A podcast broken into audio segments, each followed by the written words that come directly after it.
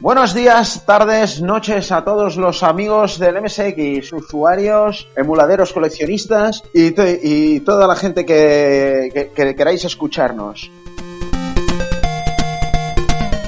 Hoy estamos, hoy Ramón Rivas y hoy estamos aquí grabando un nuevo programa con la inestimable presencia de Benjamín. Hola guapos. Con José Luis Lerma. ¿Qué tal familia? ¿Cómo nos encontramos? Uh, Efraín Sánchez Gil. Hello, sir. Por supuestísimo, Jordi Orte. Aquí estamos, hola, buenas.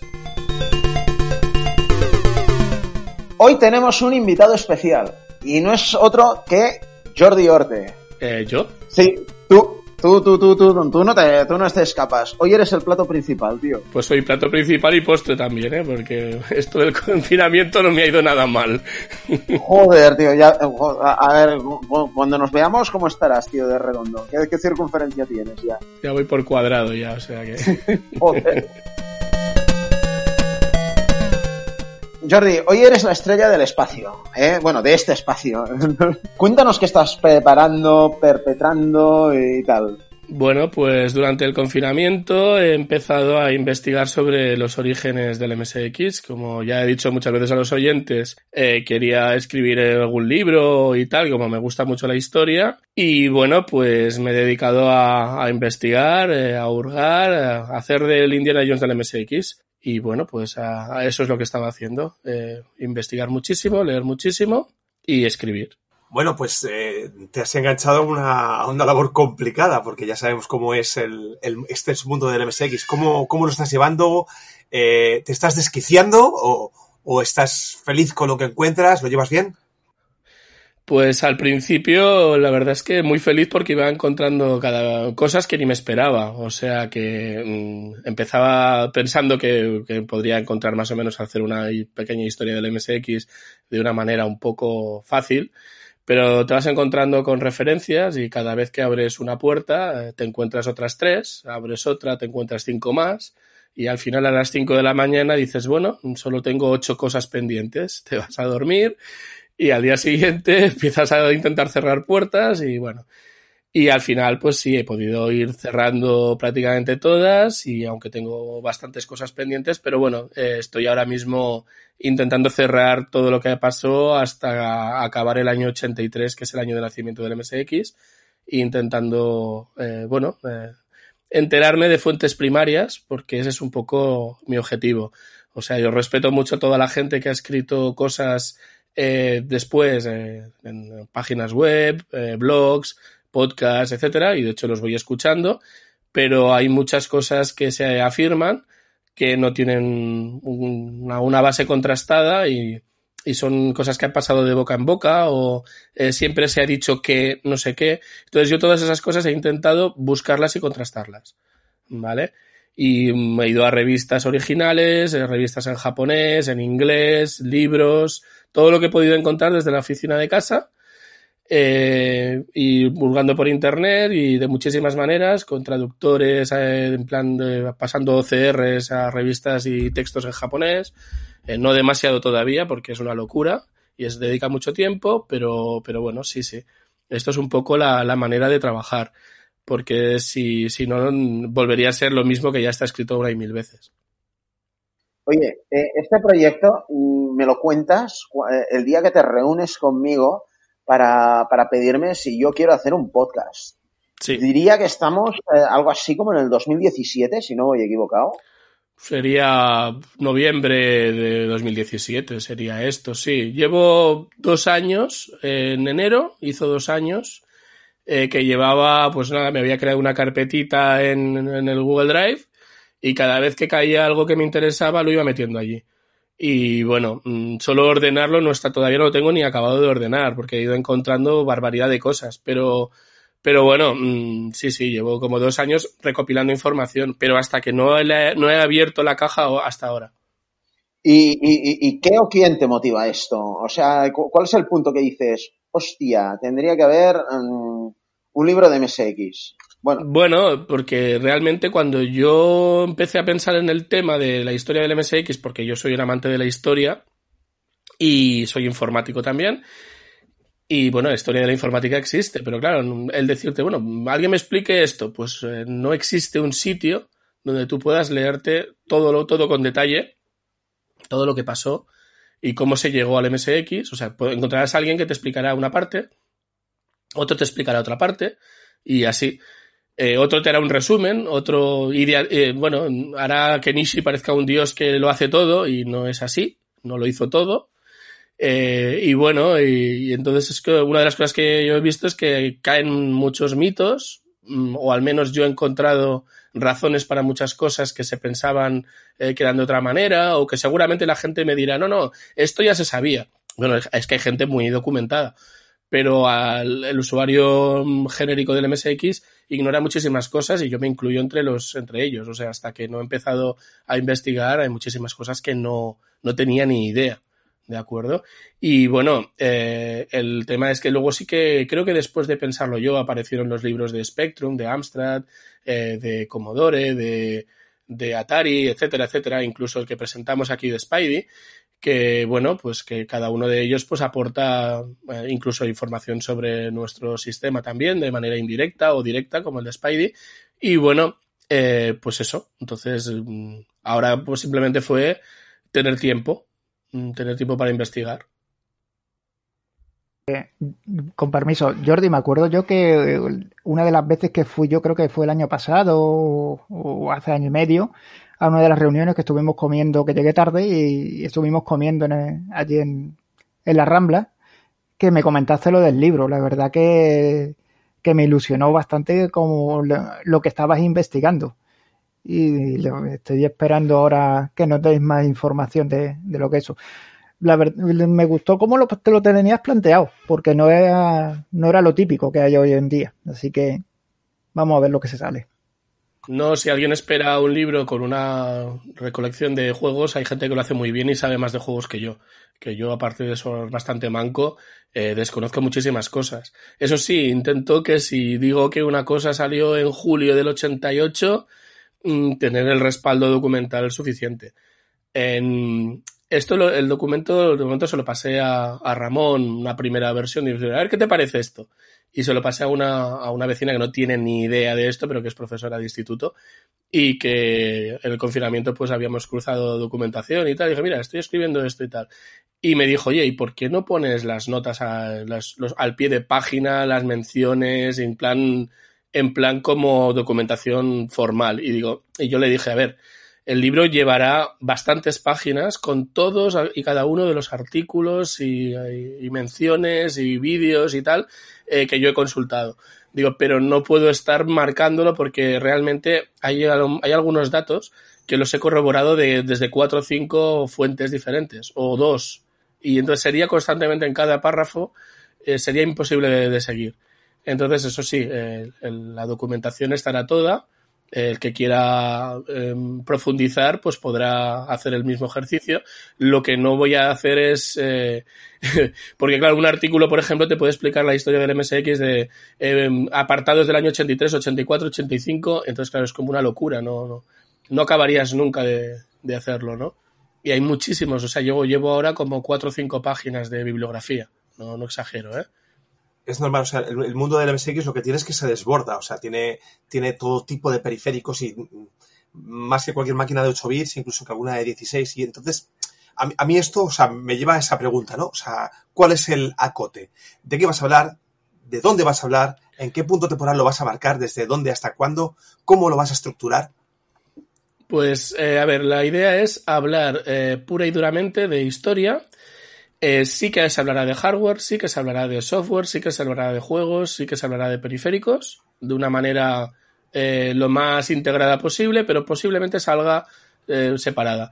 la idea es que salga por épocas, ¿de acuerdo? Entonces empezaremos por un poco explicar quién era Nishi, quién es Bill Gates, cómo llegaron a conocerse, cómo llegaron a, juntos a, a, que Microsoft fuera quien liderado el proyecto del MSX, eh, etcétera, etcétera, etcétera. Ahora me he propuesto en una primera fase eh, el llegar hasta enero del 86, que fue cuando separan sus caminos y Microsoft deja de estar ligada al MSX.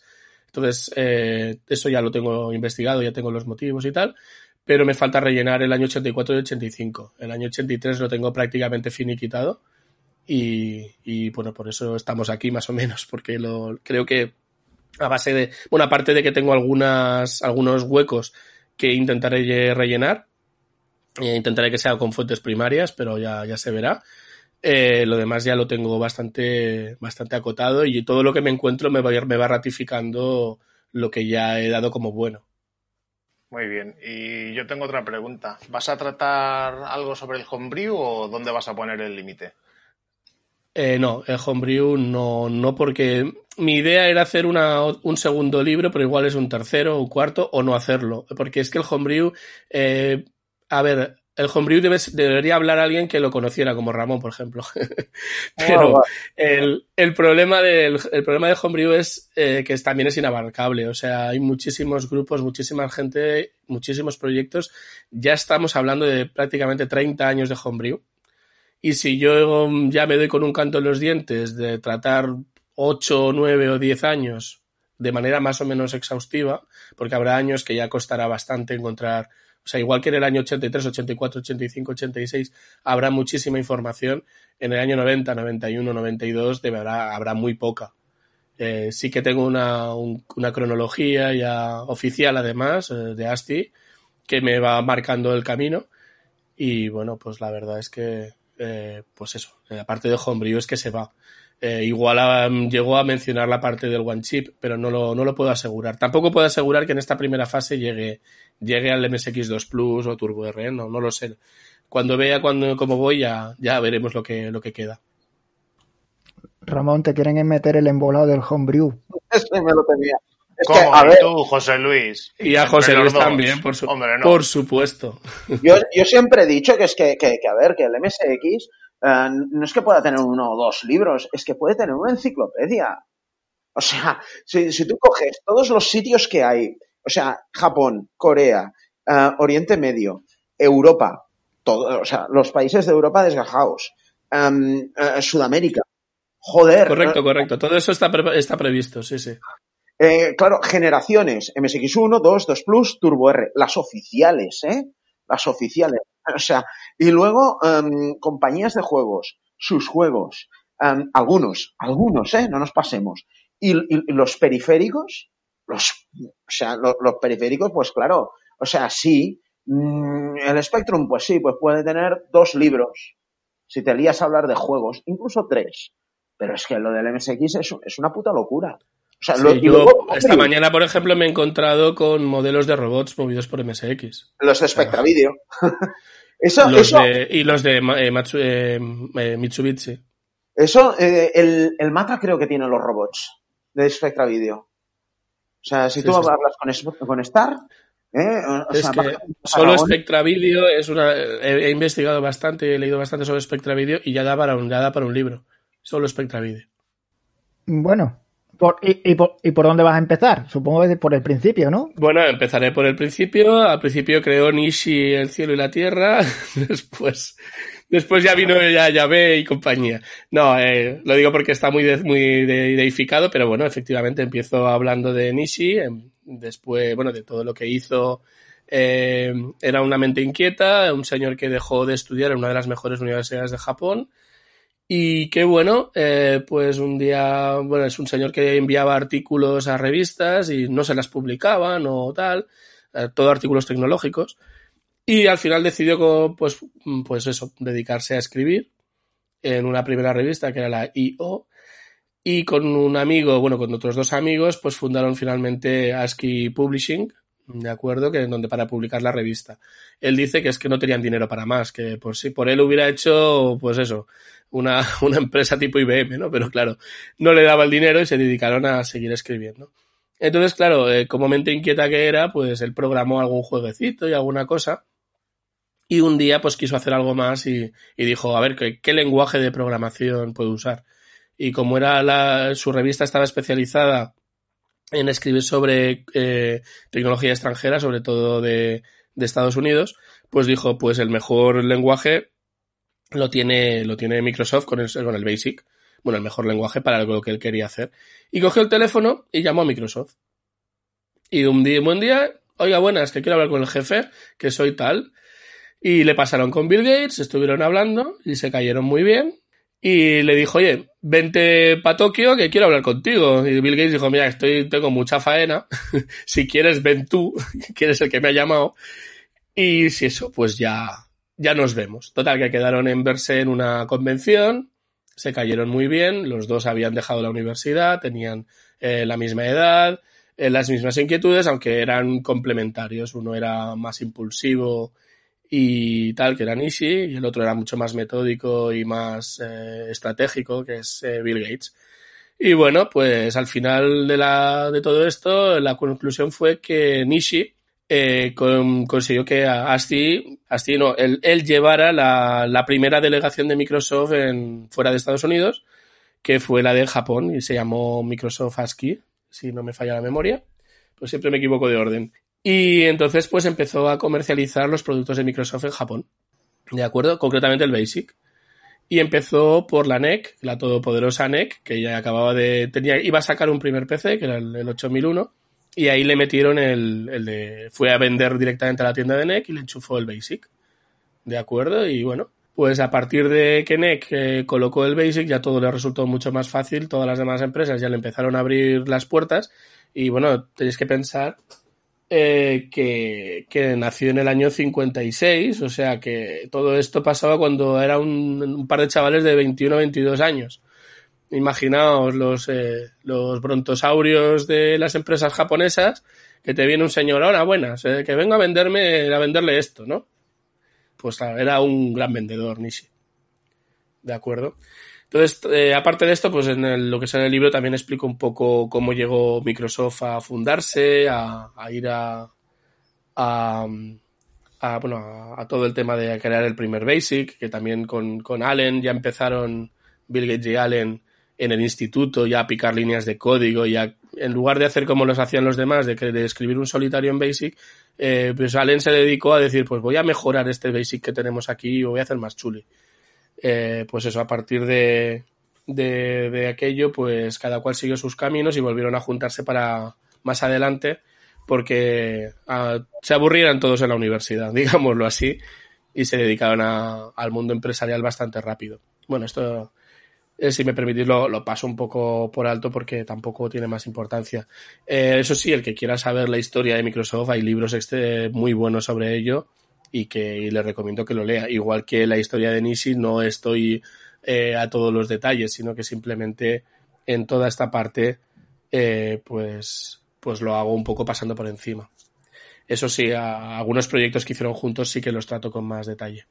De, de, Microsoft y Apple y tal hay un telefilm o película que se llama Piratas de Silicon Graphics. La vi hace unos cuantos años y es muy recomendable. No sé si la habéis visto vosotros. Piratas de Silicon Valley. Eso, eso, Silicon Valley, se llama Idol Graphics. Eh, bueno, hay muchísima, muchísima documentación sobre todo, sobre toda esta época. Hay que recordar que Apple ya estaba haciendo cosas. Cuando llegó el MSX estaba el Apple II metiéndole muchísima caña desde hacía mucho tiempo. Y de hecho, bueno, el, uno de los impulsos de, al MSX fue cuando consiguieron que Microsoft hiciera el MS2 para, para IBM. Que la todopoderosa IBM eh, consintió eh, delegar en una empresa externa, bueno, empresa externa y que se quedara los derechos del, del sistema operativo. Eso fue bastante, bastante importante porque, claro, les dio una capacidad de, de generar dinero y, brutal. Los 40 mil dólares, aquellos. Eh, comentabas que Nishi no lo había sido todo. Eh, ¿Eso qué significa? ¿Que hay nombres detrás? ¿Hay nombres desconocidos? Sí, hay nombres desconocidos porque siempre se dice, es que Nishi pensó, es que Nishi hizo, es que Nishi tal, es... y parece como que no, así no tuviera ingenieros, eh, Microsoft no tuviera gente, bueno, realmente, eh, a ver, en aquella época, eh, ASCII y Microsoft en Japón era lo mismo, eh, prácticamente, ¿vale? O sea, a nivel comercial, pues eh, de, su objetivo era vender todos los productos de Microsoft, pero tenían un tenían ingenieros allí trabajando, desarrolladores, etcétera. Y de hecho, a la que empiezas a buscar en, páginas por ahí te encuentras nombres de, ingenieros de primerísimo nivel de aquella época. Eh, yo estoy intentando a ver si consigo contactar con alguno, de momento no lo he conseguido, para preguntarle cosas. Eh, pero, pero claro, no era solo Nishi el que hacía, deshacía, él no, él no, usaba el soldador para hacer un prototipo. Eh, como mucho decía, ¿por qué no le ponemos este chip aquí? O por, has probado hacer aquello de allá, pero no creo que llegara mucho más. Él era un comercial, un, un vendedor y, un, y realmente una persona que yo, por lo que he llegado a leer en entrevistas que le hicieron en los 90 y 2000, él es un tío con una mente, digamos, de con proyección de qué pasará y dónde va el mundo de la informática. Eh, por ejemplo, ahora todos tenemos, eh, o muchos tenemos eh, Netflix, y ahí veis si podéis, podéis ver algunas series o programas donde tú puedes elegir tu propia aventura, si quieres que, el, que la historia vaya por aquí o la historia vaya por allá. Pues bien, él ya cuando a principios de los 90 invirtió en empresas multimedia con la idea de esto. Estamos hablando de hace 30 años casi. ¿vale? ¿Y quién se lo iba a imaginar, no? Claro, evidentemente, como no funcionó, así se fue a la quiebra un par de veces y tal. Pero bueno, eh, ahí estaba un poco el tema. Entonces, otro de los mitos es si Bill Gates, eh, hasta qué punto eh, estaba detrás de todo esto. Y yo creo que, que, estaba un poco detrás del MSX, quiero decir, y por lo que yo he llegado a leer y tal, eh, probablemente él estuvo en las fases ya cuando el impulso era, era ya de que iba en serio. Pero en, la, en el nacimiento, en, la idea, en pensarlo y todo esto, yo creo que Bill Gates no estaba. Esa es mi opinión. Eso sí, que eran partidarios de estandarización y tal, sí, porque claro, ellos ya estaban con el MS2 eh, como estándar y con el mundo de los clónicos y tal. Lo que también he leído es que para Microsoft el mundo MSX era una cosa de Japón. Que mira, los, las empresas japonesas eh, de electrónica de consumo, o sea, los que vendían vídeos y teles y cadenas de alta fidelidad y laserdiscs, se habían juntado para hacer esto y bueno, ahí está. Pero que no lo veían como algo que fuera a salir de ese ámbito y de Japón y tal. Ellos de hecho, los ingenieros de Microsoft, cuando se presentó el MSX, eh, supongo que menos eh, los jefes, los demás no tenían ni idea de que aquello que se acababa de presentar eh, con el nombre de su empresa en Japón, pues que no tenían ni idea hasta unas semanas antes.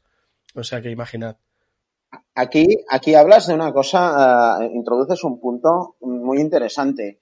Uh, muchas de las empresas, sobre todo con la distancia, um, uh, pueden ser uh, considerarse un poco intrusas en el tema de la informática. A ver, todo estaba naciendo en aquel, en aquel momento, todo estaba naciendo. A ver, eran, um, sí, habían empresas de informática para, para, para empresas, para, para negocios, como IBM, eh, o, sí. y otras, o, o, fabricantes de ordenadores, ¿eh? Correcto. Eh, y en, pero, pero que eh, pero, pero claro, o sea, Apple entonces estaban haciendo. Realmente en aquel momento eh, estaban haciendo. Atari estaba naci naciendo. ¿eh? Como, bueno, Atari ya, está, ya pilló cuando llegó el MSX en el 83, Atari estaba cayendo. Pero en el momento en el que empieza la aventura de Microsoft, estaban haciendo. Sí. Bueno, estaba en naciendo y en plenitud. Sí, sí, no, en aquel momento pues todos estaban naciendo, o sea, pero claro, pero en aquel momento to todas las del MSX, y creo que es uno de los talones de Aquiles, que acabará siendo uno de los talones de Aquiles, es que, claro, es que son Sony, es Philips, es uh, Toshiba, mmm, son empresas que en general son todas de electrónica de consumo, que no tenían, uh, digamos, la informática como uno de sus mmm, de decir sí de sus puntales sí. Exactamente. Sí a ver eso tiene una tiene una explicación bastante bastante eh, curiosa. A ver, alrededor del año 77 o 78, en Japón ya estaban pensando en tirar fibra óptica por, todo el país. ¿Vale? Y entonces había empresas como Matsushita Electric, ¿vale? Eh, que ahora es Panasonic, si no me equivoco. Eh, pues que estaban detrás de todo esto. Y su idea era, ojo, voy a leerlo, querían hacer que tú pudieras hacer buena parte de la compra de, eh, de, tu casa, hacerla desde casa sin moverte y a un precio similar al que costaría hacerlo en una tienda. Acceder a bibliotecas y archivos con grandes volúmenes de información a precio no superior a una llamada de teléfono local. Guardar audio y vídeo en bibliotecas multimedia y poder recuperarlos pulsando un botón. recibir un periódico y poder imprimirlo en casa. Todo eso lo querían hacer eh, a finales de los 70. ¿Eso nos suena un poco familiar? Eh, sí, por eso lo digo. Y hay algunas cosas más, ¿eh? pero bueno, vamos a dejarlo de momento ahí. ¿Os acordáis de un programa que echaban en, la- en los 80 que tenían luego con una especie de, de mascota que le llamaban Mim y tenía asociado una serie de anime? Pues en, en esta serie de anime todo esto se comentaba que se podían hacer las compras online. O sea, hubo un par de capítulos enlazados a eso, de que todo se hacía online. ¿Los sabios o algo así se llamaba? Los sabios, los sabios. Sí, el, pro- el programa de los sabios. Yo recuerdo perfectamente un programa en el cual había una persona que estaba en Francia y una persona que estaba en Japón y estaban hablando y decía, uy, qué bien hablas francés y el otro, uy, qué bien hablas japonés porque se suponía que estaban haciendo una videoconferencia y que les daba ya tradu- la traducción simultánea. Ahora ya existen móviles que tú le hablas al móvil y te traduce para la otra persona el, al idioma de destino. Cosa que me Bueno, hubiera gustado mucho cuando fui a Japón hace 10 años. No, Eso de que te traduce. Bueno, pero mm, yo la verdad es que la traducción al inglés que he encontrado ahora del Google Translate desde japonés mm, es muy, muy satisfactoria. Lo que Vale. estábamos hablando antes de lo que es de electrónica de consumo, como Sony, Matsushita eh, y otras empresas, no eran empresas de informática. Eh, eh, hablando, mira, en Estados Unidos, el- estaba hablando el otro día con unos usuarios de, de Amiga, eh, con uno que se llama Ron, que es- maneja un canal que es la retrocripta y tal y cual. Y me lo dijo, dice, no, no, es que en Estados Unidos el que boicoteó la entrada del MSX en Estados Unidos fue Jack Tramiel. Digo, vamos a ver, que un tío, por muy importante que sea, por muy director de Commodore que sea, pudo eh, convencer al resto de, de los fabricantes de informática y los distribuidores en Estados Unidos. Dice, es que tú no sabes el poder que tenía Tramiel en los 80 en Estados Unidos. Digo, hombre, no sé. A ver, esta, esta fase de la, de la historia la estoy, bueno, voy leyendo y estoy empezando ahora a, a, a elaborarla, porque ya como ya me estoy metiendo en el año 84, pues ya me van saliendo las cosas del 85. Eh, os puedo decir que tanto en Reino Unido como en Estados Unidos, cuando en junio del 83 se presenta el MSX, se acojonaron todos. Porque dijeron, si ahora vienen 14 empresas del nivel de Sony, Panasonic, Toshiba, y nos empiezan a poner publicidad de que compremos una piedra, la vamos a comprar. ¿De acuerdo? Entonces ellos decían, eh, es que claro, nos van a inundar de publicidad. Y como, vender, mm, y como nos inundarán de publicidad, dice, hay gente que a pesar de que la tecnología con la que salió el MSX1 ya estaba obsoleta, ya se estaba dando paso a los 16 bits, ya iban a salir los Amiga, los Atari ST, etcétera, o ya estaban pensados o proyectados o lo que fuera. Dice, pero igualmente la persona que vaya a la tienda o que vea que resulta que me van a vender un ordenador con el que podré hacer cosas de música, cosas con mi televisión, cosas con mi cadena de alta fidelidad o enchufarlo a un Laserdisc o no sé qué, pues lo comprarán. Porque además tendrá un precio muy razonable, que ahí es donde luego ya si eso comentaremos cuáles fueron los fundamentos de, con los que se ideó el MSX. Pero bueno, básicamente, eh, vuelvo a enlazar con lo que estaba diciendo antes. La idea del MSX era un ordenador enfocado a la domótica. Y eh, las empresas eh, de como Matsushita o Sony, etcétera, estaban esperando a poder producir ordenadores enfocados a la domótica, que se conectaran en red, que tuvieran, digamos, la parte de, casa eh, de toda esta red de ordenadores o de simplemente, pues eso, enchufarlos, que en cada casa hubiera un MSX o varios, incluso. ¿De acuerdo? Y esa, esa era su idea. Y de, de, de, hecho, si pensáis un poco fríamente, todos los periféricos y todas las cosas eh, que se puedan conectar con diferentes empresas, hay con hardware y periféricos y software de diferentes empresas, está pensado, precisamente para eso. Ellos querían vender el ordenador y la tele, o ya que tienes mi ordenador, pues la cadena de alta fidelidad, pues ya se la puedes comprar al otro. O ahora tal saca un Laserdisc, pues mira, lo puedes enchufar a mi, al ordenador que ya tienes de Sony. Eh, o comprarte uno nuevo, o lo que hiciera falta.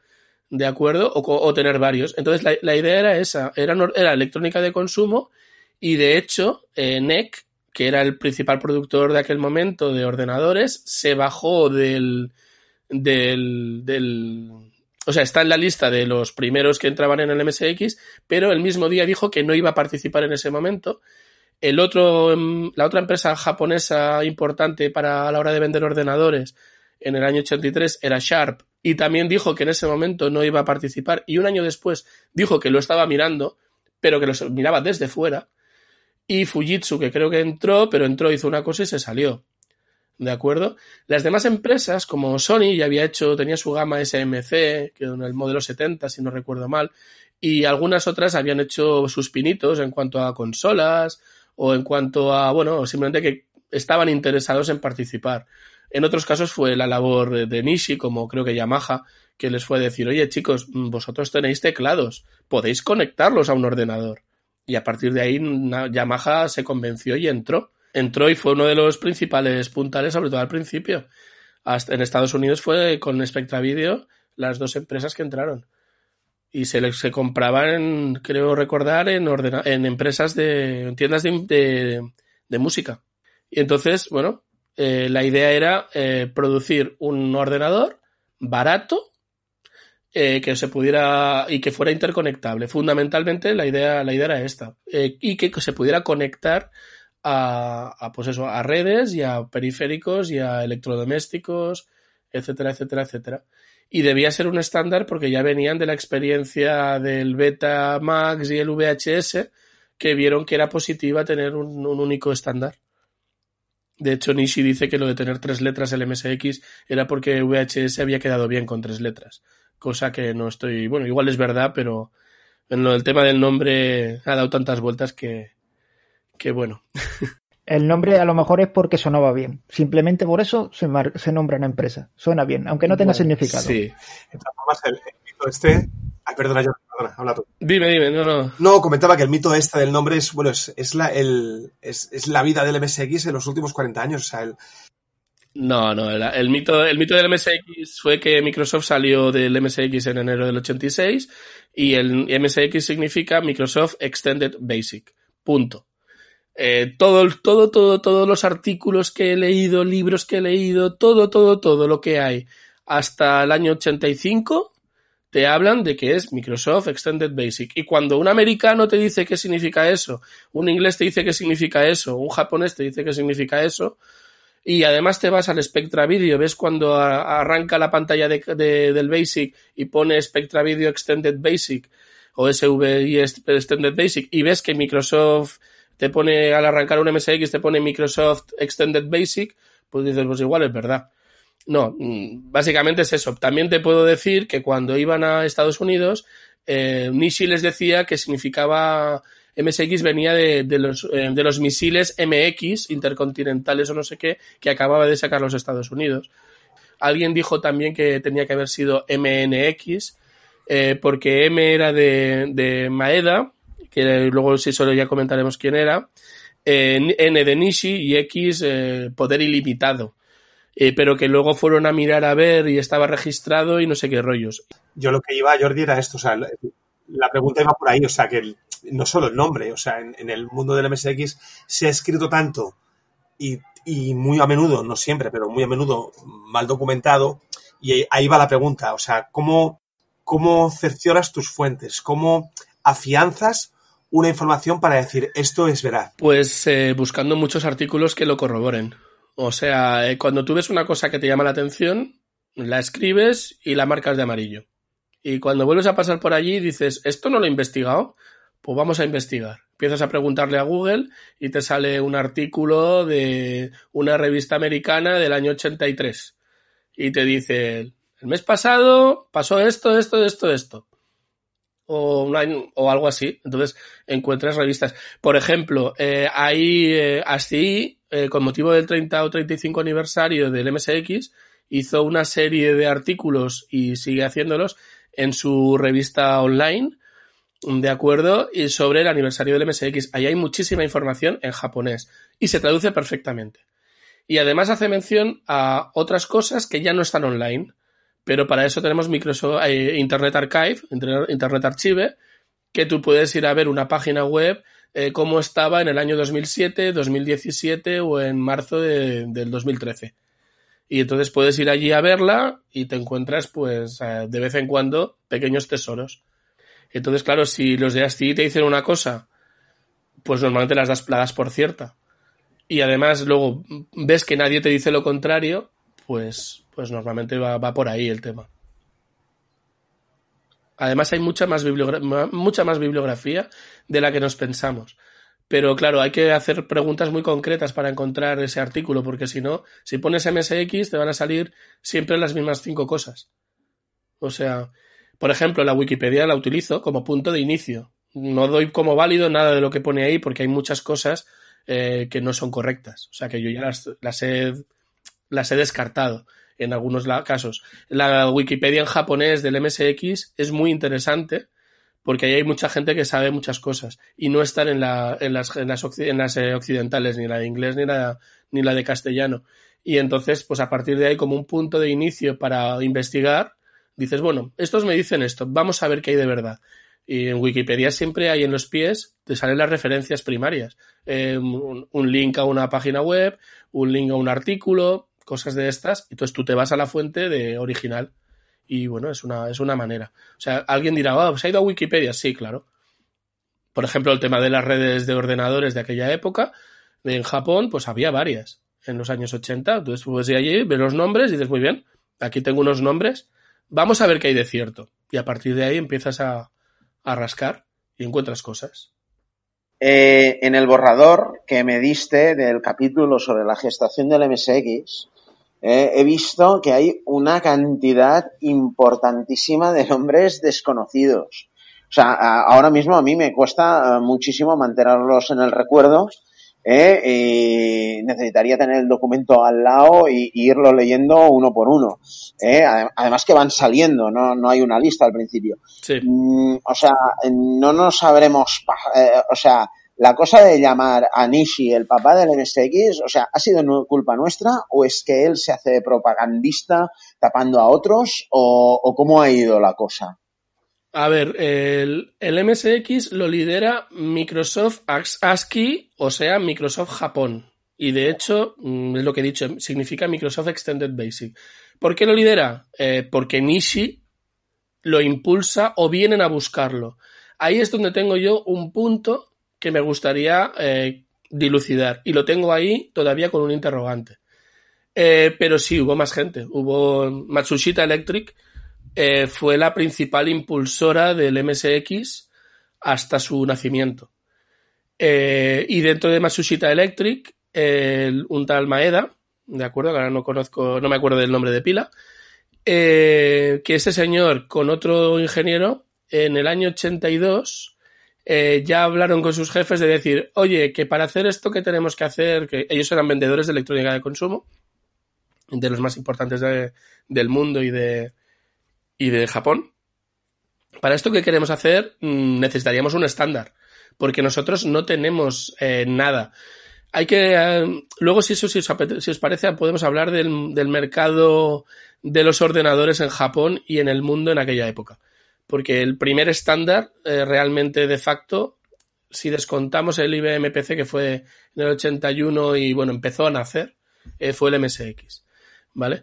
Entonces, ¿qué pasó? Que en el año 81 eh, llamaron a sus jefes, oye, mira, que tenemos y nosotros no tenemos producto y necesitaríamos un estándar.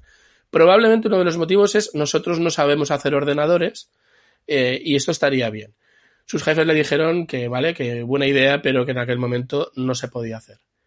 Pero un año después, el, uno de los directores o jefes de altísimo nivel de, de Matsushita Electric, de Panasonic, eh, recibe una carta de un cliente y le dijo, oye, eh, yo es que soy distribuidor y NEC, que era la gran... Si IBM estaba en Estados Unidos, NEC estaba en, en Japón como la principal fabricante de PCs. Eh, NEC no me deja que yo comercialice y distribuya sus productos. Eh, ¿Tú tienes algo? Eh, porque claro, NEC era todopoderosa, tenía la cuota de mercado más grande de Japón. Y entonces, eh, al recibir eso, se acordó o habló con los ingenieros y tal, le dijeron, ¿no? ¿Te acuerdas que habíamos hablado de un estándar? Sí, vamos a llamar a Nishi. Se ve que este señor Maeda con Nishi, pues eh, eran eran amigos, eh, vivían cerca y, y, se sabe que ya habían tenido relaciones previamente de comerciales, de las otras no lo sé, eh, ni me importa. Y, bueno, eh, pues eso que ya habían hablado y probablemente o Nishi había hablado con Maeda o Maeda había hablado con Nishi ya durante un tiempo y tal. Y bueno, pues evidentemente, mm, si queremos hacer un estándar en, Japón, eh, ¿quién mejor que hablar con un señor que ya conocemos y que tiene el software que utilizan prácticamente todas las empresas que venden ordenadores, que era el Basic de Microsoft. ¿De acuerdo? Eh, cada vez que una empresa como Sharp o como NEC eh, querían fabricar un ordenador, llamaban a, a, Microsoft y le decía, hazme eh, un, un, Basic para esta máquina. Y claro, ten, pues Microsoft lo hacía y cobraba. Y entonces llegó a tener hasta unos porcentajes del 30 y el 40% de facturación de Microsoft estaba en Japón a base de vender Basics. En, en, aquella época, del año 81, 82. O sea, Bill Gates estaba encantado con Nishi. Encantadísimo y trabajaron en un montón de proyectos juntos. Entonces, pues Maeda fue la persona que lideró y que yo he encontrado rastros de él hasta que fue presentado el propio MSX en junio del año 83. ¿De acuerdo? Era, creo, jefe de tecnología y, bueno, seguramente estos nombres van variando también a lo largo del tiempo, con lo cual tampoco he querido poner el cargo que ocupó porque puedes encontrar que lo han cambiado de, han cambiado el nombre. Pero sí, sí. Entonces, para mí, eh, Nishi o Maeda o los dos o, bueno, no, no se sabe quién eh, fue el ideólogo. Aparte de que con Maeda había algún otro, tengo otro, algún otro nombre apuntado que, que también, también estuvo. Pero el único que he seguido rastro ha sido de Maeda. Wow. Um... No, es que estamos, yo es que estaba leyendo un, poco, un par de cositas de la, de la, de la wiki japonesa, la traducción. Y Claro, que de aquí, por ejemplo, y a la hora de, redactar el libro y todo esto, tú no tienes hipotecas con nadie ahora mismo, entonces no tienes ningún forofismo ni nada de eso. O sea, tú no, no idolatras a Nishi, ni idolatras a Japón, ni odias por encima del universo a... Ni al Spectrum, ni siquiera, no tienen culpa. Ni nada de esto. Entonces, a la hora de contar toda esta historia, pues seguramente tengamos un, punto de vista bastante objetivo. Es que no tiene sentido hacer lo que estoy haciendo si partes de prejuicios. O sea, yo, a ver, lo he dicho muchas veces que antes que podcaster he sido oyente de podcast. Llevo a lo mejor pues como 15 años escuchando podcast de diferentes maneras. Y uno de los con los que empecé o con el que empecé fue descargándome MP3 de La Rosa de los Vientos. En La Rosa de los Vientos hay todo tipo de, eh, eh, sobre todo en la época de Cebrián, eh, que en paz descanse, se trataban un montón de temas que a mí me interesaban. Y algunos de ellos son las típicas cosas, por decirlo de alguna manera, de ovnis o de misterios de la antigüedad y tal.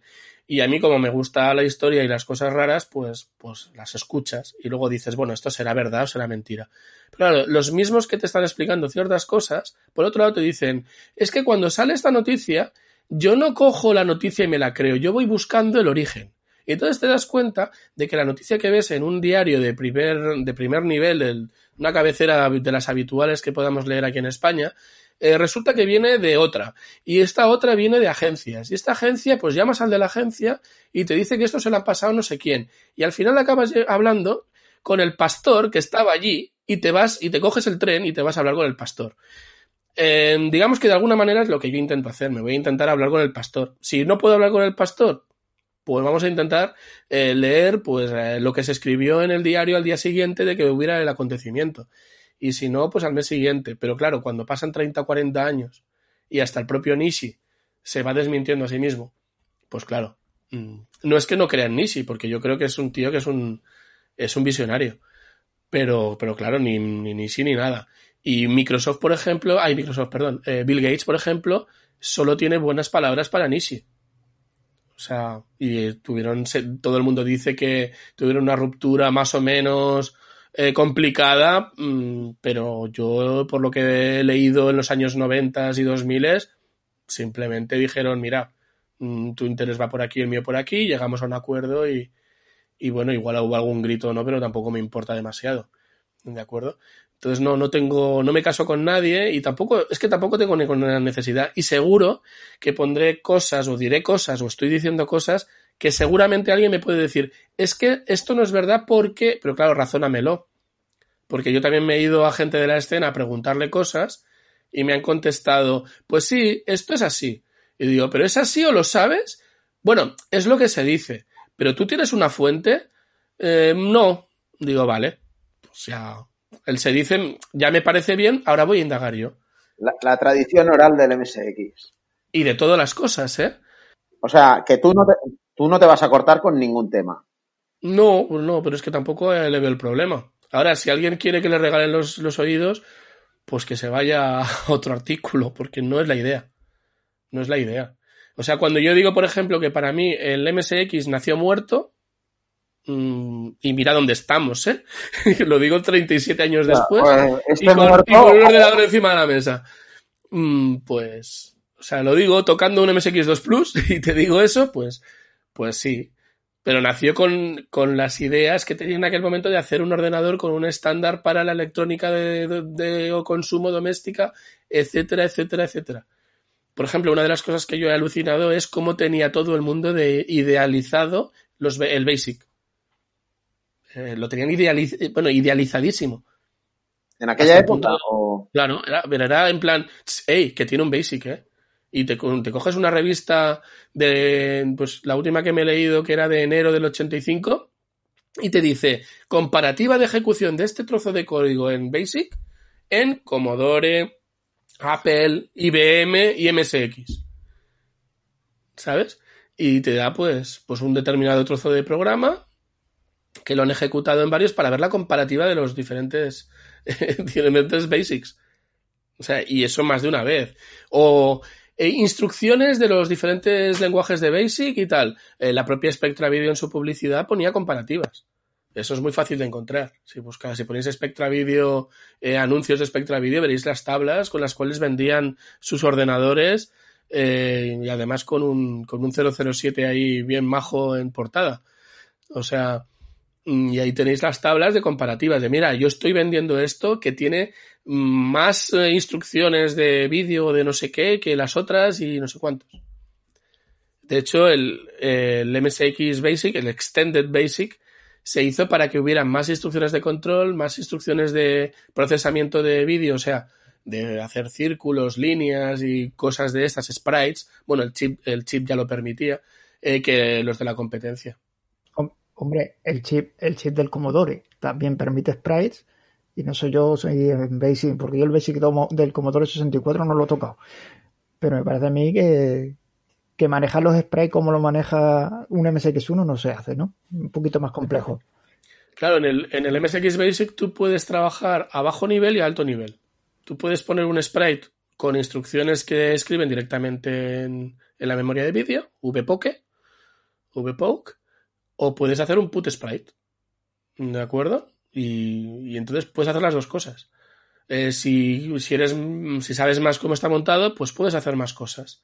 Y de hecho es una de las, de las potencias que tiene. Los primeros juegos de MSX que hizo ASCII y alguna otra compañía, había algunos que estaban hechos en BASIC. Y de hecho, bueno, hay una cosa curiosa que es que el BASIC no lo empezaron a, a acabar de hacer hasta casi, casi cuando empezaron a salir los ordenadores. O sea, estaban ahí picando como locos. O sea, estaban, a- estaban haciendo los ordenadores y entonces, corre, corre, graba la EPROM, que, bueno, graba la ROM, que necesitamos, acaba el BASIC, que hemos de grabar la Sí, ROM. sí, ya. sí. Si queréis vamos por orden, pero, pero va, andaba por aquí, sí. Oye, ¿no es un poco fuerte decir que el MSX nació muerto? O sea, ¿no sería más eh, adecuado decir, Bueno, nació obsoleto. Dejémoslo en obsoleto. a, ver, eh, es que para que no fuese obsoleto, ¿cómo tendría que haber sido? ¿De 16 bits? Eh, vamos a ver. El problema es que lo querían hacer barato. Porque si no, mm, el papá de clase media no podía comprar un ordenador. Eh, a ver, aquí uno- un MSX cuando salió creo que valía 30, 40, 50, 60 mil pesetas. O sea, dependiendo del modelo y más. Sí, claro, pero digo por decir una franja que va de 30 a 60. Yo el mío me costó 60. eh, pero sé que él, que a lo mejor en años sucesivos y tal. A ver, eh, cuando empezaron a hablar de, de con Sony y con Toshiba y con NEC y todas estas empresas, una de las cosas que aportaron los ingenieros era que había que intentar tener el menor número de chips posibles. Eh, una de las cosas que tenían Easy claras era que quería que tuviera gráficos bonitos o potencia gráfica atractiva.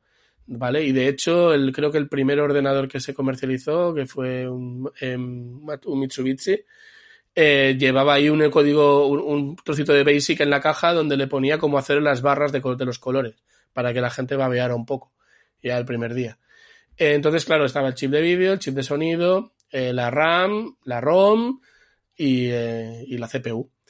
Claro, la CPU eh, se cogió la del Z80 que estaba diseñado en los años 70, mm, muy mediados de los 70. Eh, un ordenador como el Spectrum del 82 ya lo llevaba pero no es que ya lo llevaba, sino que no era ni el primero ni, era, ni, el, ni el último.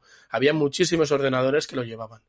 El VDP, el, el, el ordenador del 9118, puede ser, el, procesador de, de vídeo, eh, pues ya llevaba también un tiempo funcionando y había unos cuantos modelos que lo llevaban. Y bueno, la cuestión era que necesitaban que fuera, que estuviera disponible en grandes cantidades y que estuviera a un precio razonable. ¿De acuerdo? Y esto, esto enlaza también con Spectra Video, que fue, eh, digamos, el que le dio el empujón al MSX y seguramente condicionó muchas cosas también. Pero sí, eh, utilizaron cosas baratas y claro, si hubieran utilizado eh, un, un, procesador de 16 bits o se hubieran esperado seis meses o un año, ya hubiera sido otro momento. Pero tenían que haber dado, cuando llegó el MSX2, tendrían que haber utilizado o haber potenciado o haber encargado o lo que fuera un chip compatible con Z80 de 16 bits. Ese creo yo que fue el error. Se quedaron en el procesador de vídeo, en el chip de vídeo. En el, el Itachi el Itachi que salió, el 64-180, salió en el 86, la madre que los parió. Tarde. Igual que el, el VDP, quizás si hubiera salido con el de con el, con el 38 en vez de con el 18, la primera generación, bueno, hubiera, hubiera subido mucho el precio. Hubiera subido sí, el precio. claro. Y, y, y, no estaba hecho todavía. Es del 84, ¿eh? Se termina en el 84. Claro, pero. Un año. En el, eh, sí, pero tú presentas eh, con especificaciones el 16 de junio del 83. Eh, yo también, o sea, soy, soy un apasionado de la historia, lo que pasa es que no tengo retentiva y, o sea, estoy disfrutando más de escuchar porque está contando el libro entero, es como si me lo estuviera leyendo. Entonces estoy como, como hipnotizado. Yo ya le avisé, tío, de que no nos cuentes el libro entero, tío, porfa, que si no, no, no vas a venderlo. No, no lo estoy contando, no quedan muchísimas cosas, pero creo que lo, creo que las cosas esenciales tampoco son mías, o sea. Que sí, que sí, pero, pero que, o sea, de verdad, o sea, lo estoy disfrutando más desde la barrera que, que tener que andar haciendo preguntas, así que vosotros seguid a vuestro ritmo. A ver, sí, antes hemos, antes hemos, vamos a retomar un poquito. Antes hemos hablado de que los fabricantes de, de MSX, los primeros eran fabricantes de electrónica de consumo, no eran un, no era IBM, no era HP, no era Fujitsu, no era NEC, no era Commodore, no era Atari. Esta, todas estas empresas, como estaban centradas, hablo de Commodore, HP, IBM, en el, en el negocio de la informática, eh, por ejemplo, Commodore, eh, creo que le sacaba un, un, margen de beneficio a los Commodore 64 cercano al 100%. Eh, claro, es posible. Pues, de hecho, desplomaron los precios en aquella época, en el 83, 82, 83, 84, no puedo precisarlo. Hubo una guerra de precios en Estados Unidos que los desplomó, los precios de los, proces de los ordenadores. Sí, después del famoso crack del 83, del crack del videojuego. Entonces, y creo que bajaron a 200 dólares los comodores o una cosa así. La cuestión es que eh, quizá esa falta de, de experiencia eh, de estas empresas a la hora de entrar en el mercado informático hizo que los MSX, mm, desde mi punto de vista, tuvieran un precio más elevado de lo que deberían según la circuitería que llevaran. ¿Tú qué opinas de eso? ¿Eso, eso lo tratas en el libro? Eh, bueno, más o menos. No, no, hablo mucho de precios como tal porque para hablar de precios hay que ver el nivel de vida de la época. lo puedes comparar con otros productos del momento. Por ejemplo, Sony tenía su serie SMC, que tenía el modelo 70, que creo que es del año 82, y cuando salió el, su primer MSX en el 55, el Hitbit 55, acababa de sacar el modelo SMC 777. ¿Y qué pasaba? Pues que tú abrías un catálogo Hitbit y te encontrabas en la parte izquierda el SMC 777 y en el lado derecho te encontrabas un MSX, el primer MSX. dices, ¿qué pasa aquí? ¿Se están pisando? No.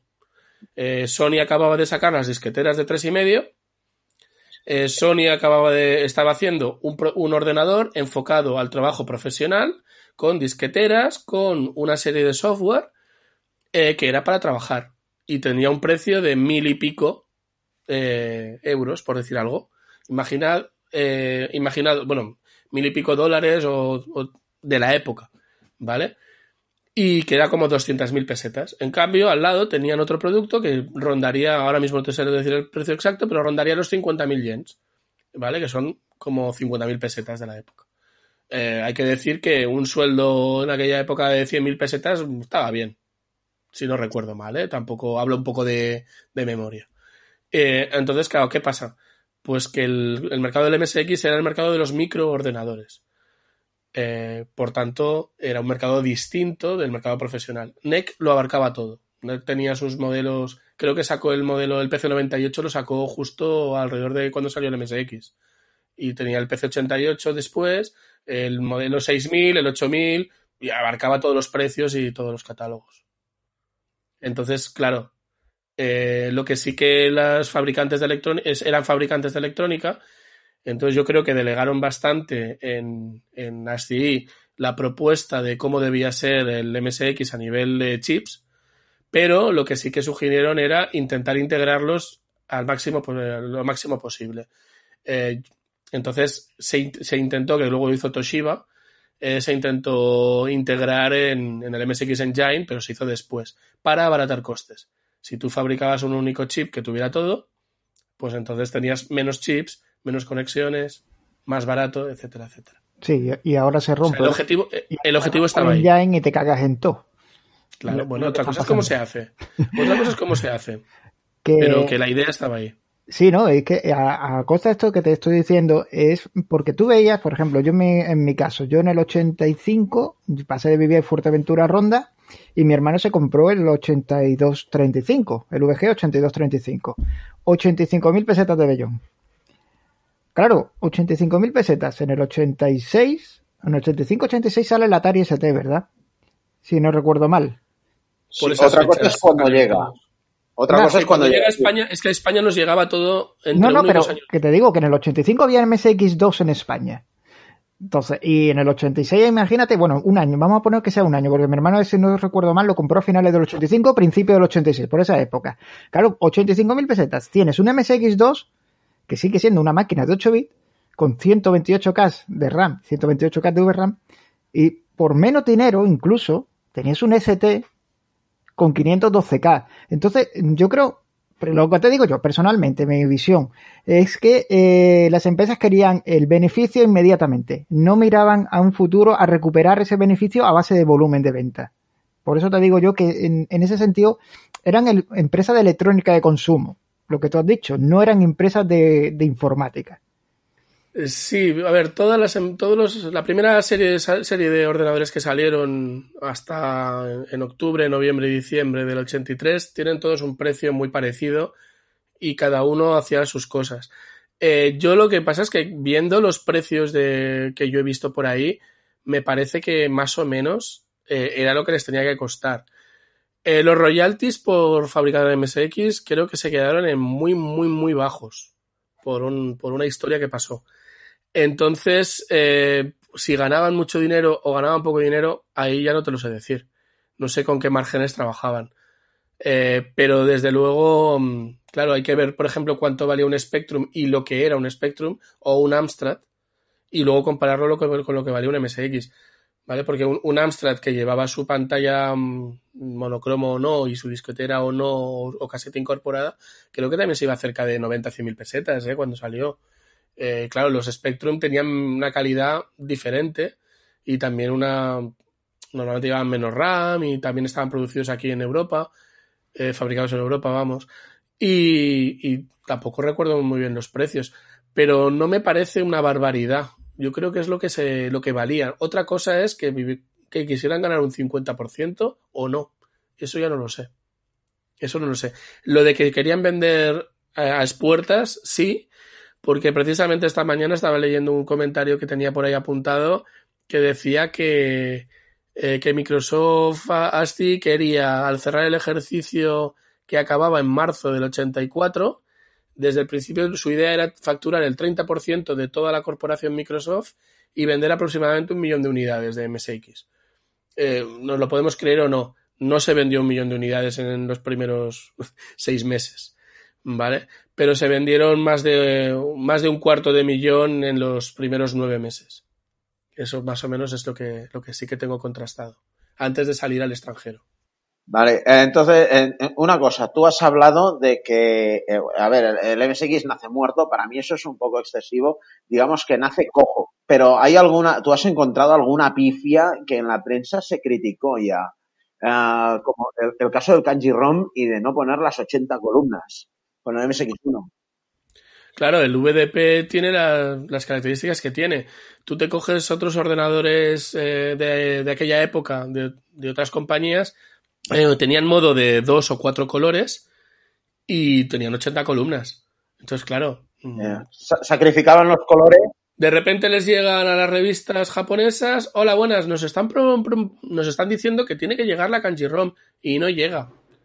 Nos lo han prometido y no llega. Y bueno, claro, es que yo con esto como escribo. Porque claro, con esta definición, claro, no, no es lo mismo escribir una A, una B o una R que determinados símbolos japoneses. Y además, eh, claro, nosotros tenemos con 256 caracteres, vamos que nos matamos, pero no sé cuántos necesita un japonés para escribir. ¿De acuerdo? Entonces es, es complicado. Y bueno, pues siempre la idiosincrasia de los ordenadores en Japón, hasta que llegó Windows 95, el mercado se lo comió NEC a nivel profesional, a nivel de, de PC, eh, precisamente porque la manera de trabajar es diferente. Y los móviles, hasta que llegó el iPhone, también tenían sus propios eh, tipos de móviles y smartphones diferentes.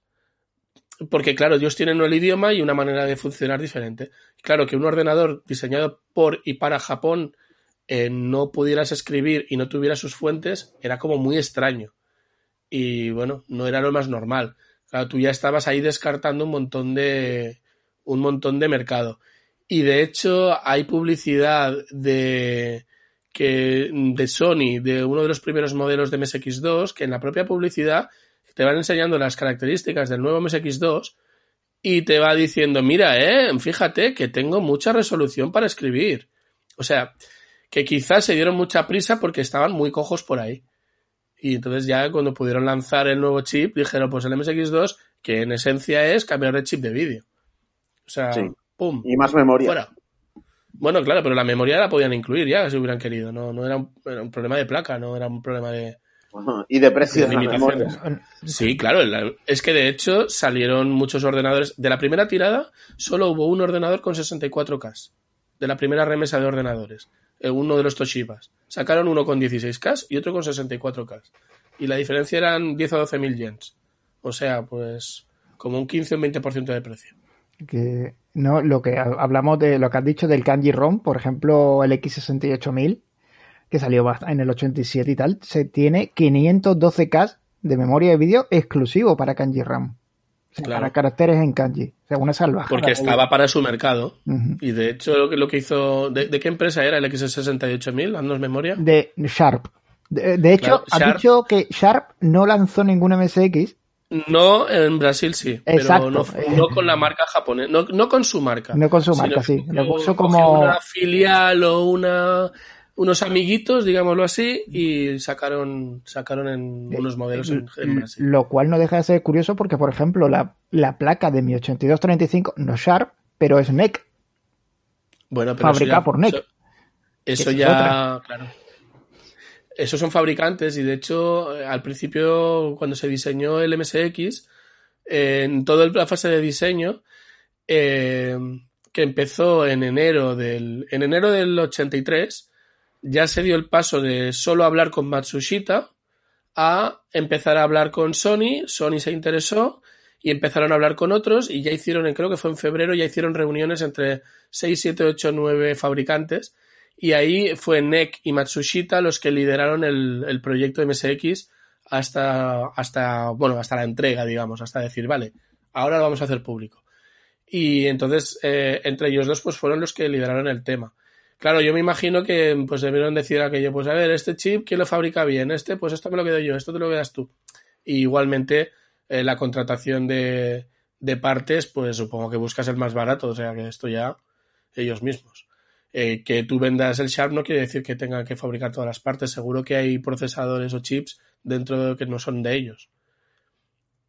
Hombre, hay que reconocer que los MSX por dentro, aquellos de un, eh, tienes en una en una misma máquina tienes chip de tres fabricantes tipo de totalmente claro. distintos, clones de NEC del Z80, el VDP de, de, Toshiba que es el clon del 9918 o el engine de Yamaha, el engine de Toshiba, el PSG de sí. Yamaha que es el clon del de Texas Instrument, no, Claro, ellos, las especificaciones eran sí. eh, esto, esto, esto y esto, o compatibles con esto. Sí, sí, o sea, que, o que sean exactamente iguales. De hecho, creo que la empresa que se forró con el MSX, ahora dudo si era la Toshiba o la Yamaha en base a estos chips. Creo que es Toshiba. Eh, porque si tú, o sea, que son los que más se dedicaron a fabricar chips a, para todos los ordenadores que se hacían y, y fue la, los que, bueno, si estaban en todos los ordenadores, aparte de los suyos, pues claro, ellos vendían a todo el mundo. El... Le sacaban el, el, el, rendimiento a todos. Una cosa, um, tú has tocado, el, eh, has encontrado algo del tema de cómo van enrolando a todas las compañías, o sea, a Sony, a Philips, a Toshiba. A ver, Philips, eh, Philips se, interesa por el proyecto cuando ya se ha presentado y creo que a principios de julio dice que va a fabricar MSX. Eh, Sony eh, fue Nishi que llamó a Sony y entonces le dijo, mira, estamos trabajando en esto tal y les dijo, habla con, con los de con los de Matsushita.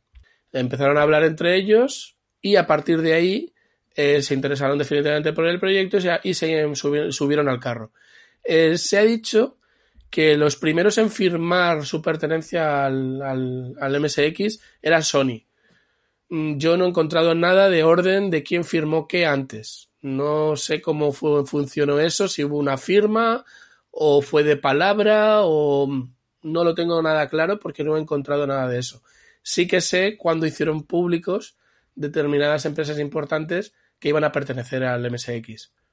Eh, eso desemboca en el 16 de junio de, de año 83, que se hizo una rueda de prensa en un lugar de, en una especie de sede comercial de Tokio, eh, de acuerdo, y allí pues eh, todas las empresas participantes del, con, del MSX que dijeron que iban a participar en el MSX se sentaron junto con, eh, con Bill Gates y Nishi que hizo de maestro de ceremonias para decir lo que querían hacer a la prensa.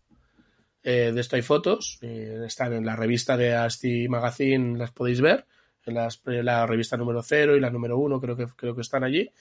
Y bueno, y, y allí pues dicen lo que quieren hacer, las especificaciones, repartieron un folleto y el único que dijo que ellos no iban a fabricar fue el de NEC, que no iba a, a, entrar en la rueda de prensa, pero Nishi le dijo que por favor estuviera. Y estuvo para decir, eh, me interesa un estándar, pero no este y ahora. Yo creo que lo que estábamos hablando hace un momento de la obsolescencia, ya lo vieron, porque ellos estaban ya trabajando sacando el PC98. Entonces debieron decir, mmm, es que esto, yo no tengo electrónica de consumo para vender, yo hago ordenadores. Entonces, me, mi mercado ya me funciona, pues buena suerte. Si va muy bien, cambiaré mis chips y fabricaré MSX, si no, no me hace falta. Y de hecho, NEC tiene su, su código de fabricante, al igual que Sharp. Aunque lo, lo, que, lo que hemos dicho antes de Brasil lo hicieron con otro código de fabricante diferente. Eh, que eso está, creo, Se lo, en, en, en las, en las EPROMs o en el sistema cuando en el MSX puedes saber qué fabricante es. Y oye, ¿y te has encontrado alguna sorpresa que no esperabas o alguna cosa? Algo que nos puedes explicar, claro. Sorpresa. Eh, yo lo que me ha sorprendido mucho eh, son dos cosas. La primera, desde el momento en el que dijeron, vale, un MSX va a ser así, hasta esta reunión pasan dos, meses. Desde esta reunión hasta que va en serio, pasan 10 días, que es la guerra de los 10 días. Y después, ya cuando ya empieza en julio, el primer MSX eh, sale, supongo que sería la caja. En septiembre se enseña en una feria un Yamaha. No sé si, si era funcional o no. Y en octubre, creo que es el 21 de octubre, aparece el primer, el primer ordenador, ¿vale? El ML8000 de, de Mitsubishi. Y que, pues eso, que si contáis, pues agosto, septiembre y medio octubre. En agosto estaban haciendo prototipos para que los desarrolladores pudieran hacer software. ¿De acuerdo? O sea, y bueno, yo la, la, mi sorpresa es que fue todo muy rápido. Les costó, pues yo creo que llegar a acuerdos y ver un poco lo que querían hacer y tal, porque al fin y al cabo eran muchas empresas. La única empresa extranjera era Spectra Video. Y yo creo que es eso, es que es pim pam, pim pam. Yo no me creo que antes de julio de junio, de junio seguramente, junio, julio, empezarán a picar código del MSX Basic. No me lo creo.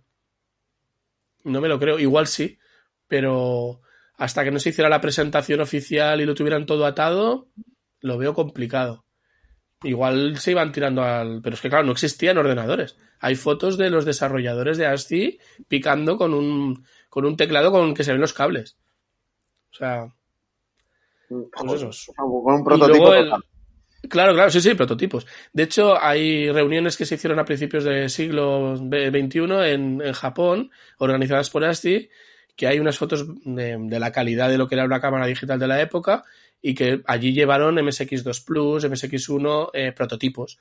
Eh, también corre por ahí por internet una foto del MSX2 prototipo también que se decía que la persona que lo había recibido lo había recibido de Nishi.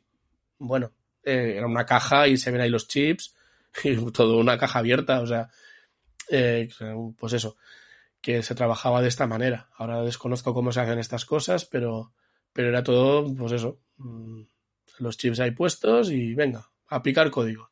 Una cosa, has hablado dos veces ya de la guerra de los 10 días. ¿A qué le llamas sí. la guerra de los 10 días? ¿Cuándo pues, es eso? El 16 de junio se hace la rueda de prensa y entonces hay un señor que antes cuando me has preguntado por nombres, hay un tío de origen coreano. Ahora voy a explicar cosas que no las he incluido en el libro porque tampoco hace falta explicarlo todo. Que el tío era un tío de origen coreano que estaba casado con una japonesa y que debía tener pasta porque estudió en Berkeley. Con lo cual, pues tenía una edad parecida a la de Nishi y claro, para estudiar en Berkeley, y más en aquella época, hay que ser un coco y tener dinero. Pero bueno, el tío se ve que con Maeda y Nishi estuvo una vez en el despacho de Maeda y conoció a Nishi. Y cuando se lo presentaron, Nishi le habló en inglés. Claro, era un coreano. El, el que sabe un poco de historia y de tal, sabrá que entre coreanos y japoneses no se han llevado demasiado bien. De hecho, en la Segunda Guerra Mundial los utilizaron, lo que hicieron con ellos fue una verdadera barbaridad, fueron barbaridades. O sea, carne de cañón. coreano, bueno, carne de cañón, digamos que muchas mujeres coreanas... Eh, y las mujeres. Las mujeres coreanas sirvieron para, en el ejército japonés, dejémoslo así. Mm, ¿De acuerdo? sí, de que, eh, que. A ver, si, si, alguien quiere buscar, pero esto no es de Corea, es de, de China, es unidad 731. Sí, eso era la experimental donde hacían experimentos sí, pues, hace, unos cuantos años eh, haciendo una unos cimientos encontraron unos depósitos que rompieron por accidente. Se lió bastante se, parda, se, debió liar parda, sí. Eh, para que nos entendamos, eh, si aquí los nazis hacían el ciclón B y tenían a Mengele, pues ellos, los japoneses, no hacían menos. Sí, sí, sí.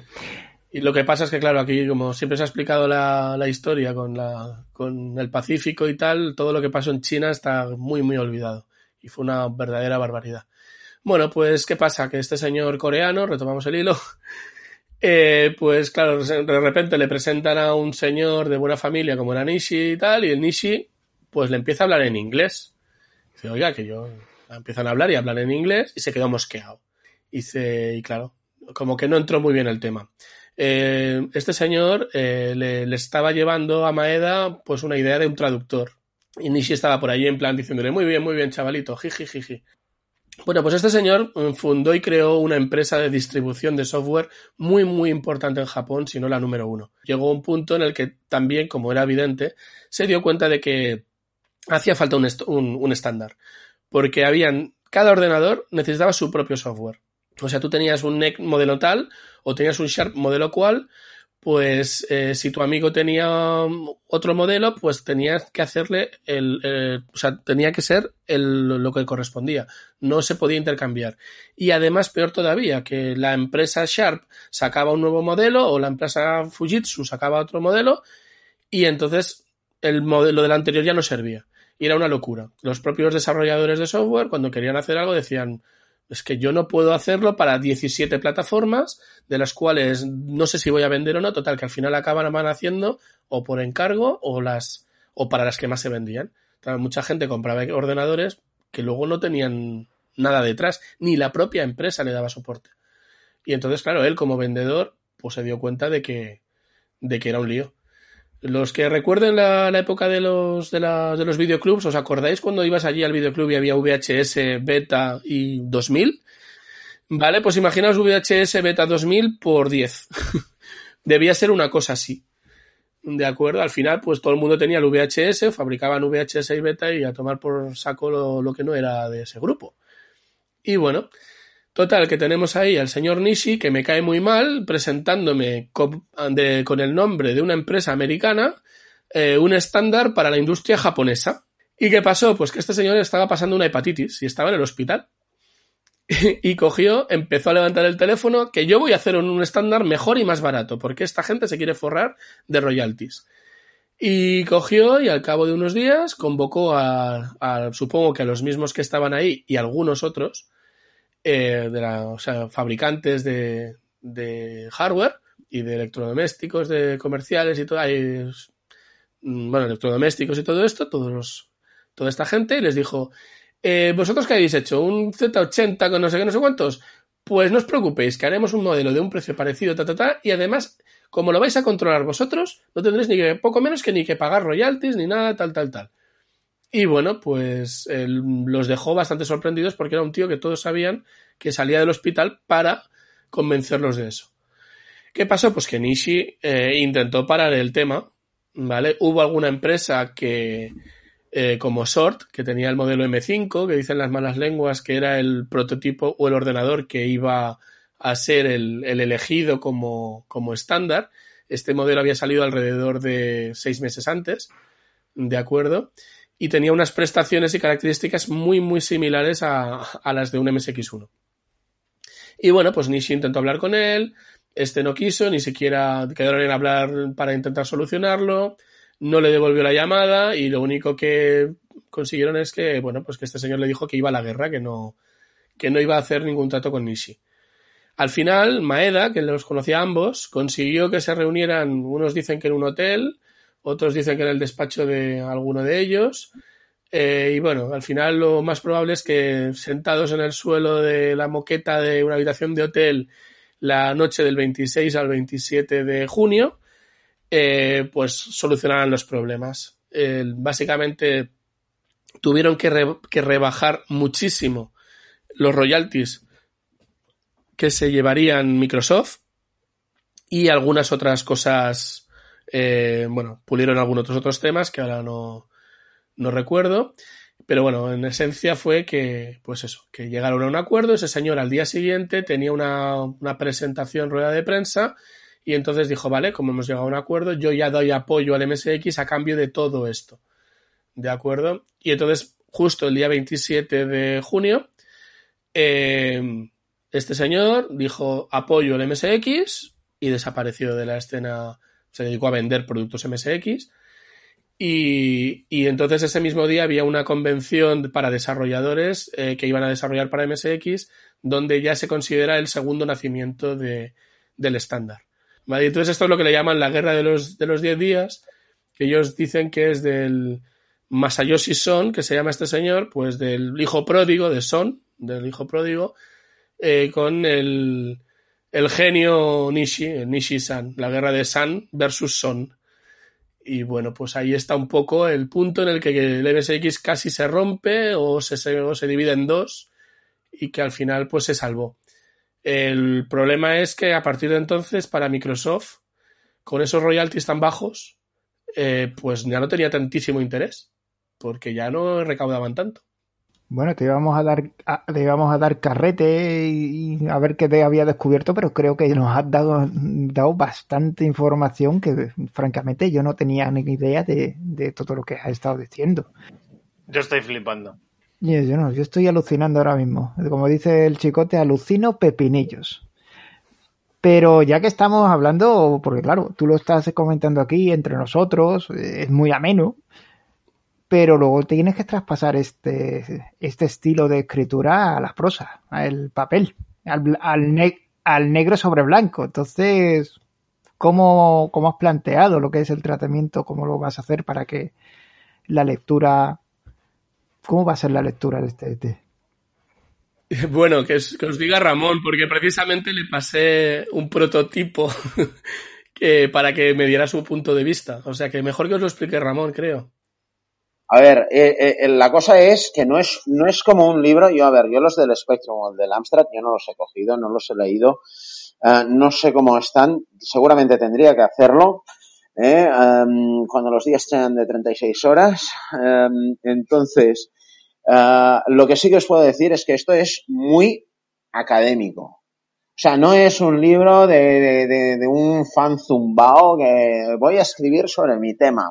No, no, no. O sea, es, es un libro, eh, eh, lo que he visto, el capítulo que he visto, es muy, muy académico, con un montón de nombres, con un montón de información. Claro, todavía no salen los pies, uh, las notas a pie de página. Yo casi te aconsejaría, no, no es lo habitual, pero dado que van a haber tantos, tantas notas y tantas historias, casi hacer una separata con un quién es quién, eh, eh, con fotos de la gente, un quién es quién y, y, las notas a pie de página casi en otro libro separado. Porque es que aunque los pongas al final, vas a estar yendo arriba y abajo y a lo mejor el libro se jode. o sea, no, la verdad es que te puede dar la sensación de que hay muchos nombres, pero salen, están como cacheados, ¿vale? O sea, durante una o dos páginas te salen esos nombres, pero ya no vuelven a aparecer. Entonces, en todo caso, la intención sería que hay algunos nombres que aparecen, quizá dos o tres veces. Eh, quizá es cuestión de recordarlo eh, en, en, esos casos, sí. Por ejemplo, eh, trato el, antes de llegar al MSX, que fue el, el primer estándar o el primer ordenador doméstico, eh, Nishi y Microsoft habían trabajado en ordenador profesional, que era el PC, el PC compatible de IBM, y eso explico algunas cosas y algunas anécdotas. Y también con el, un modelo de Kyocera que fue bueno, Kyocera se dedicaba a fabricar cerámica, ¿vale? Hasta que hablaron cerámicas, supongo que también algo tendría algo que ver con, con electrónica, las cerámicas de electrónica, no estoy muy seguro. Eh, hasta que conoció en un avión el señor dueño, propietario, presidente al señor Nishi y le explicó que, que había tenido un encargo y que estaba trabajando con, con una empresa americana en, en un ordenador portátil y el tío se entusiasmó tanto que ahora tenemos impresoras Kyocera y, y bueno, y se dedicó a fabricar electrónica. Le dio un bandazo a, su empresa. Entonces, todo esto lo, comento, ¿no? Entonces, eh, sale en un momento determinado porque yo he creído que es interesante y, y luego intento, o sea, puedo intentar hacer menciones al pie. Eh, la verdad es que no es mi idea llenarlo de notas al pie. Quiero intentar explicar una cosa y luego, en todo caso, hay determinadas cosas que las voy a sacar eh, como anécdotas o cosas que no quedan muy bien en la, en la prosa, eh, ponerlas en plan separados en, dentro del mismo apartado del libro. O sea, si estoy hablando, eh, por ejemplo, del año 83, ah, 82, eh, cuando Spectra Video decide que quiere hacer un ordenador y tal y cual. Y bueno, ¿qué sabemos de Spectra Video y de, y de ColecoVision? ColecoVision es el abuelo del MSX, porque el Spectra Video sí que lo fue, pero mm, era el padre, pero el Spectra Video, el ColecoVision es o no es. Entonces doy mi opinión en un separado, por ejemplo. O el nombre de lo que he comentado antes de qué significa MSX.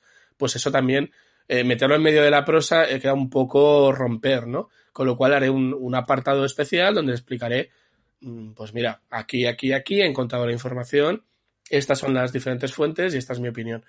Eh, pues eso. Entonces, eh, al final habrá una bibliografía mm, muy amplia eh, que no la voy a ir metiendo por, por, por, capítulos, porque es que hay muchos artículos eh, entrerelacionados. Pero bueno, algo haremos. A ver, una cosilla. Eh, ¿vale? Que yo estuve trabajando en esa empresa aquí en España y, y, y llevé de hecho la, la página web que, con el tema de las impresoras. Se, aquí por lo menos la pronunciación española es Kiocera, no Kiocera, ¿vale? ¿Cómo? Eh, Kyoto Ceramics, Kyoto Ceramics, supongo que será Kiokera o algo así, ¿no? Es Kiocera, por lo menos en español. En, en la, la, pronunciación en inglés no tengo ni idea. Te lo digo por el propio, bueno, que está trabajando allí. Y el propio director era Kiocera, Kiocera, Kiocera. Bueno, viene de Ceramics, eh, pues supongo. Sí, sí, no, por sí, a ver, porque que tenían, tenían precisamente unas piezas cerámicas en las impresoras que les hacía que fueran más rápidas que los demás más duraderas y menos pasta de mantenimiento. La verdad es que, a ver, yo no sé ahora cómo va el tema de las impresoras, pero las impresoras Giocera, cuando yo estuve trabajando ahí hace, yo qué sé, 15, 20 años, eh, las mejores impresoras del planeta.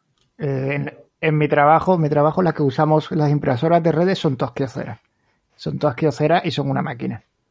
Eh, desde que han entrado, todas las de inyección a tomar viento. Se acabó, no hay más. Sí, sí. Nada, que iba por contrato de leasing y a tomar viento. Sí, sí, sí. Nada, era un apunte, que era, ya está. Que es que me estaba rechinando, perdón. Pues eso, hubo un momento en el que Nishi estaba volando para, como pertenecía a Microsoft eh, Japón y Microsoft y era el jefe de, de, la, de lejano oeste, pues volaba constantemente a, Estados Unidos. Y bueno, a partir de ahí salió todo el tema de Kyocera. Sí, te iba a preguntar que, bueno, lo que es fuentes bibliográficas, de, te ha costado mucho encontrarla, cuál es la fuente, dónde, dónde has conseguido localizar, porque bueno, como ya has dicho antes, si buscas MSX te va a salir los cuatro o cinco artículos que vemos todo el mundo. Y Internet, Internet más que navegar se naufraga. Entonces habrás tenido que hacer, mucho. habrás tenido que hacer, sacar un bulldozer e ir excavando, ¿no? Sí, además es una cosa inacabable, porque dices, ostras, en esta revista he encontrado tres o cuatro menciones al MSX, voy a buscar más. Claro, eh, te coges una revista americana que a mí me interesa una revista americana porque la entrada o no entrada del MSX en Estados Unidos es muy interesante y es un tema que, que se tratará cuando, cuando toque, se trata. De hecho, yo ya lo tengo prácticamente decidido cómo va a ir el enfoque preliminar de, lo que voy a escribir eh, ya lo tengo escrito, eh, ya lo tengo escrito. Y lo mismo con Reino Unido, coges una revista de, de, digamos, de informática general de Reino Unido y te habla de esto, pues, ¿qué haces? ¿Sigues buscando? Bueno, hay artículos que te dan pie a otros artículos. Y bueno, por suerte, eh, hoy en día en Internet hay muchísima cosa escaneada y es inacabable. O sea, es que yo mi idea era cogerme poco menos que las revistas españolas y la japonesa y aún no he empezado, realmente no he empezado en serio con las revistas japonesas.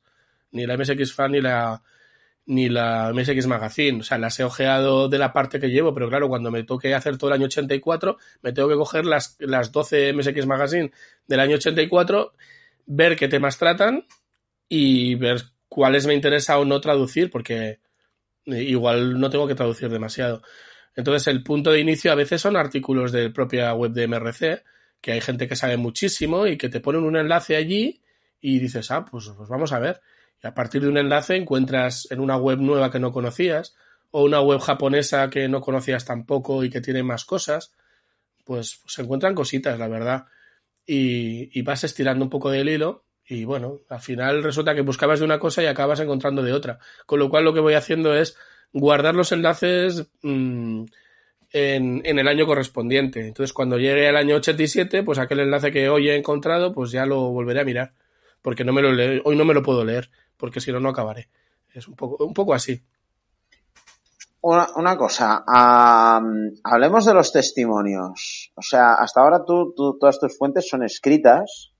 ¿eh? No sé si tienes entrevistas con gente, si ya las has hecho, si las planeas.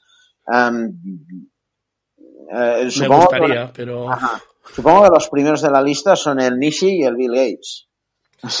eh, sí, a ver, de hecho, eh, para hablar con Nishi he dado un paso previo y entonces, me, me, a ver, ya me han dicho que, que si quiero hablar con Nishi, lo que no puedo hacer es preguntarle lo que ha dicho mil veces. Entonces, yo lo que quiero es tener avanzado el tema para preguntarle justo sobre los agujeros que tengo. Hola, buenas, señor Nishi. Si tiene bien, me puede contestar esta pregunta, esta pregunta, esta pregunta y esta pregunta. Yo no le voy a preguntar sobre por qué tal, sino esto que pasó antes o después. ¿Me puede desarrollar un poco este tema? De esto no he encontrado nada. Y porque él, siempre va por ahí y explica más o menos lo mismo. Ya, y debe estar y hasta la Bill Gates, pues, pues sí, le enviaremos un correo a ver si, si se lo lee. He hecho también algún intento de contactar con, con Sony, con Philips, eh, a través de las páginas web, pero es que ah, de esa manera no se, no se consigue nada, ni te contestan. Ya, ya, ya, ya me lo imagino. O sea, tú, ¿con quién más quieres hablar? Supongo que con los, uh, con, con, los, con los que desarrolladores de videojuegos de, de aquella primera época, seguramente. Sí, eh. he intentado, he intentado contactar con dos eh, ingenieros de ASCII. Eh, yo creo que debían ser el jefe de software y el jefe de hardware. Con otros nombres, ¿vale? O sea, el que desarrollaba el hardware el que desarrollaba los basics y todo eso. De hecho, uno de ellos es el que estuvo escribiendo con él bueno, el que eh, estuvo escribiendo con Bill Gates las últimas líneas de código que escribió Bill Gates, que fue para el modelo este de Kyocera, para el Basic del Kyocera 85 o algo así, como no me acuerdo muy bien cómo se llama. Y Bill Gates ya se tuvo que dedicar a la gestión y lo dejó ahí al tío. O sea, lo mandaron a Estados Unidos y, y ahí, bueno, ahí, ahí se quedó, se quedó el tío. Y luego escribió el, el, el MSX Basic y bueno, muchísimas cosas y estoy seguro que, que una entrevista con este hombre sería súper interesante. Y lo mismo eh, de la otra persona que, eh, que ahora no recuerdo el nombre, que he intentado contactar. No, de manera, es que eso es imposible. Hay, hay, gente que directamente es que no sale. O sea, tú preguntas, buscas y es pues, que no sabes por dónde empezar. Y no, no, no te aparece nada. Eh, a través de Facebook eh, le podían mandar un mensaje, pero igual como no me tiene de amiguito, pues igual no lo ha leído. O igual ha dicho fuera a este no le contesto. Vete a saber. Entonces, también ha habido algún otro nombre que he encontrado por ahí y que les he enviado un correo y resulta que no es la misma persona. Mm, bueno, cosas que van, van pasando. La idea es eh, maximizar esto. O sea, intentar toda la gente interesante enviarles algo. Y si alguien tiene conocidos, amigos o el, mail o lo que sea de cualquier persona de aquella época pues encantado les, le, vamos, que me lo mande, que yo muy encantado a intentaré preguntarle lo, aquellas cosas que me parecen más interesantes o incluso hacerle una entrevista que la podemos colgar por aquí. Eh, eso ya dependerá. Yo creo que, bueno, ya depende de la persona el, el cómo se haría, ¿no? Pero sí, sí. Eh, y además, eh, claro, la gente, hay mucha gente de, de aquella época que ya empieza a tener ya dos edades, ya más que una o tres. Eh, esto, esto es un tema que a mí me, que a mí me preocupa, o sea, porque toda la gente que hizo el MSX, como poco tendrá 60 y muchos. Seguramente tendrán la mayoría 70 y algunos estarán en la ochentena. O sea, ahí está la cosa. Claro, a estas edades la gente pues tiene la mala costumbre de morirse o de agarrar demencias, perder la memoria. Entonces, aquí la pregunta es, no sé si te has puesto con el tema, o, si te lo planteas, o, o, si esto, a ver, en el caso de los japoneses es muy difícil. Ya me lo imagino. O sea, que, que digan, que te den una entrevista a ti. O sea. Sí, claro, el típico de igual alguien que se aburre. Eh, claro, por eso digo que voy a, a fuentes primarias. Eh, claro, te sale en una revista americana, te sale Nishi, eh, hablándole a un periodista americano, dándole una opinión sobre un tema. Y te sale, Inishi ha dicho esto. Tienes la fecha y tienes lo que ha dicho. Entonces, claro, eso lo puedes dar por cierto que en ese momento pensaba eso. O han hecho, han dicho tal cosa, pues, pues vale. No me vale que ahora lo que me diga. Ahora, por ejemplo, eh, también la memoria nos falla a todos. O sea, eh, todo el mundo piensa que cuando, cuando llevo a la universidad no sé qué, resulta que igual no es verdad, ya te tienes deformada la memoria. Y... y, eso cuando no es interesada. Exactamente, bueno, porque por eso digo que yo Nishi, las preguntas que le haría no serían con trampa, pero sí serían, tengo estos agujeros. Me puedes decir, y además, cosas que yo me imagino que no puede tener problema. Oye, mira, tú cuando te llamaron los de Spectra Video, ya habías hablado con Maeda y estabais trabajando en un estándar, y por eso te interesó tanto. Porque claro, aquí parece que tú, eso no se lo voy a decir, pero parece que tú llevabas dos años desde pensando en un estándar y de repente mm, nació y, y, tal y cual, ¿no? Y dices, eso no puede ser, no se lo puede comer nadie. Pero claro, es lo que se nos vende desde de toda la vida. O sea, ¿cómo puede una empresa que fabrica software como ASCII y revistas y vende un BASIC de un día para otro dedicarse a gestionar un estándar de toda la industria japonesa ella sola? Además, empezando por hablar con uno que te lo compra. Pues no, no, no cuadra. No cuadra para nada. O sea, tienes que hacerle las preguntas para que él no te venda esto. Sino decirle, bueno, ¿esto qué fue antes o después? Y cuando empezaste a hablar con Sony, eh, ¿cómo lo llevasteis? Explícame cosas.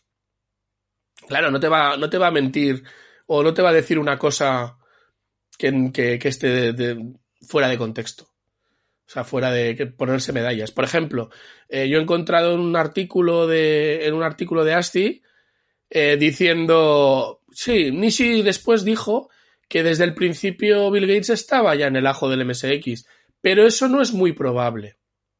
La propia ASCII. ¿De acuerdo? pues ahí lo... Claro, si en el año 83, cuando ya has presentado el MSX, te preguntan, pues hombre, con tu jefe quedas bien, ¿no? pero, pero, pero claro. A lo mejor se fue a la puta calle este. no, era Nishi. ah, dices el de Asti. Sí, sí, sí. Pero quiere decir que tú te hacen una entrevista en, no sé, en junio, julio, agosto del 83. Oye, mira, ¿esto cómo ha ido? Pues no, con Bill Gates estuvimos desde el principio pensando en esto.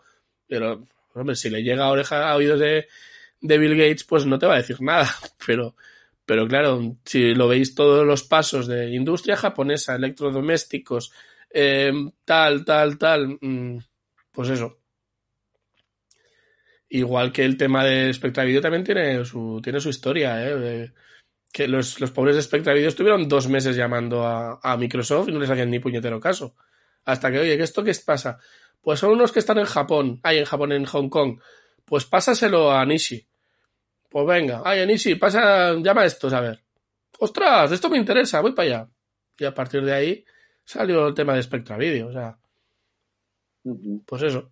Una cosa, tú vas a tocar los, eh, los desembarcos del MSX, digamos, por, por zonas, o sea, qué sé yo, Corea, Europa y tal, todo eso lo, vas a tocar. Sí, en, en, en Corea creo que Daewoo ya estaba desde prácticamente el principio interesada igual que Philips. Creo que ya por, por el verano mismo de, del 83 ya empezaron a decir y si no, eh, creo que ya esos meses ya estaban haciéndolo. Eh, a ver, Corea es, un, es otro, otro, otro plato duro de, roer. Eh, algo habrá que tratar. Mi idea es que determinados países hacerles como una página, ¿vale? Por ejemplo, eh, Argentina quiero hacerles una página, quien dice una página dice una sección. Eh, porque claro, si no, como que la historia se queda un poco eh, descontextualizada. Si empiezo a hablar de Brasil y al siguiente párrafo meterle Argentina y luego España, pues se nos va a quedar pues bastante complicado. No, no, es que a ver, es que aquí hay cosas, por ejemplo, en el libro del Spidey, que, que es, digamos, es una temática diferente, eh, em, por ejemplo, hay un tema que, dos temas por los que pasó de puntillas. Por ejemplo, el tema de la micromanía y el tema de las conversiones. A, mí me fastidió bastante mmm, no ver ese tema, o al menos no verlo, no, no, no tratarlo con un mínimo de profundidad. ¿Eh? No sé bueno, si la de las conversiones, la de las conversiones tiene, tiene miga. El tema de micromanía mm, parece consensuado que fue un tema de que si tú no pones dinero anunciándote, yo no te voy a hablar bien de ti porque no tengo por qué. Yo voy a beneficiar a, a los que me pagan. Y eso es algo que se ha hecho toda la vida. Eh, de hecho, el otro día creo que tenía la micromanía número 3, tenía varias cosas de MSX y estaban bastante bien tratadas. Eh, luego ya tampoco he hecho un experimento exhaustivo de número por número, pero quiero hacerlo. ¿Vale? Y de hecho, una de las cosas que estoy haciendo es crearme una carpetita donde sacar justo las páginas que hablan del MSX en cada una de las revistas para luego al final, aunque solo sea para mí, pero también lo compartiré, pues decir, mira, aquí tenéis lo que hablaba la revista tal, que ya que he hecho el ejercicio, pues aquí está disponible. Entonces, pues, pues es un poco la idea.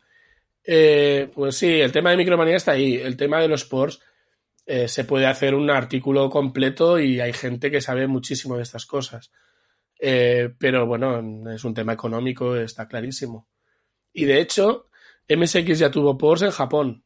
O sea, cuando nació el MSX de, del año 83-84, ya se recibieron ports. ¿De acuerdo? Tanto juegos que estaban previamente, habría que analizar el código, ¿de acuerdo? Pero juegos que estaban previamente en otras plataformas llegaron al MSX eh, pues en base para, para, aprovechar el boom o para decir ya que tengo esto lo voy a vender o por encargo o lo que fuera.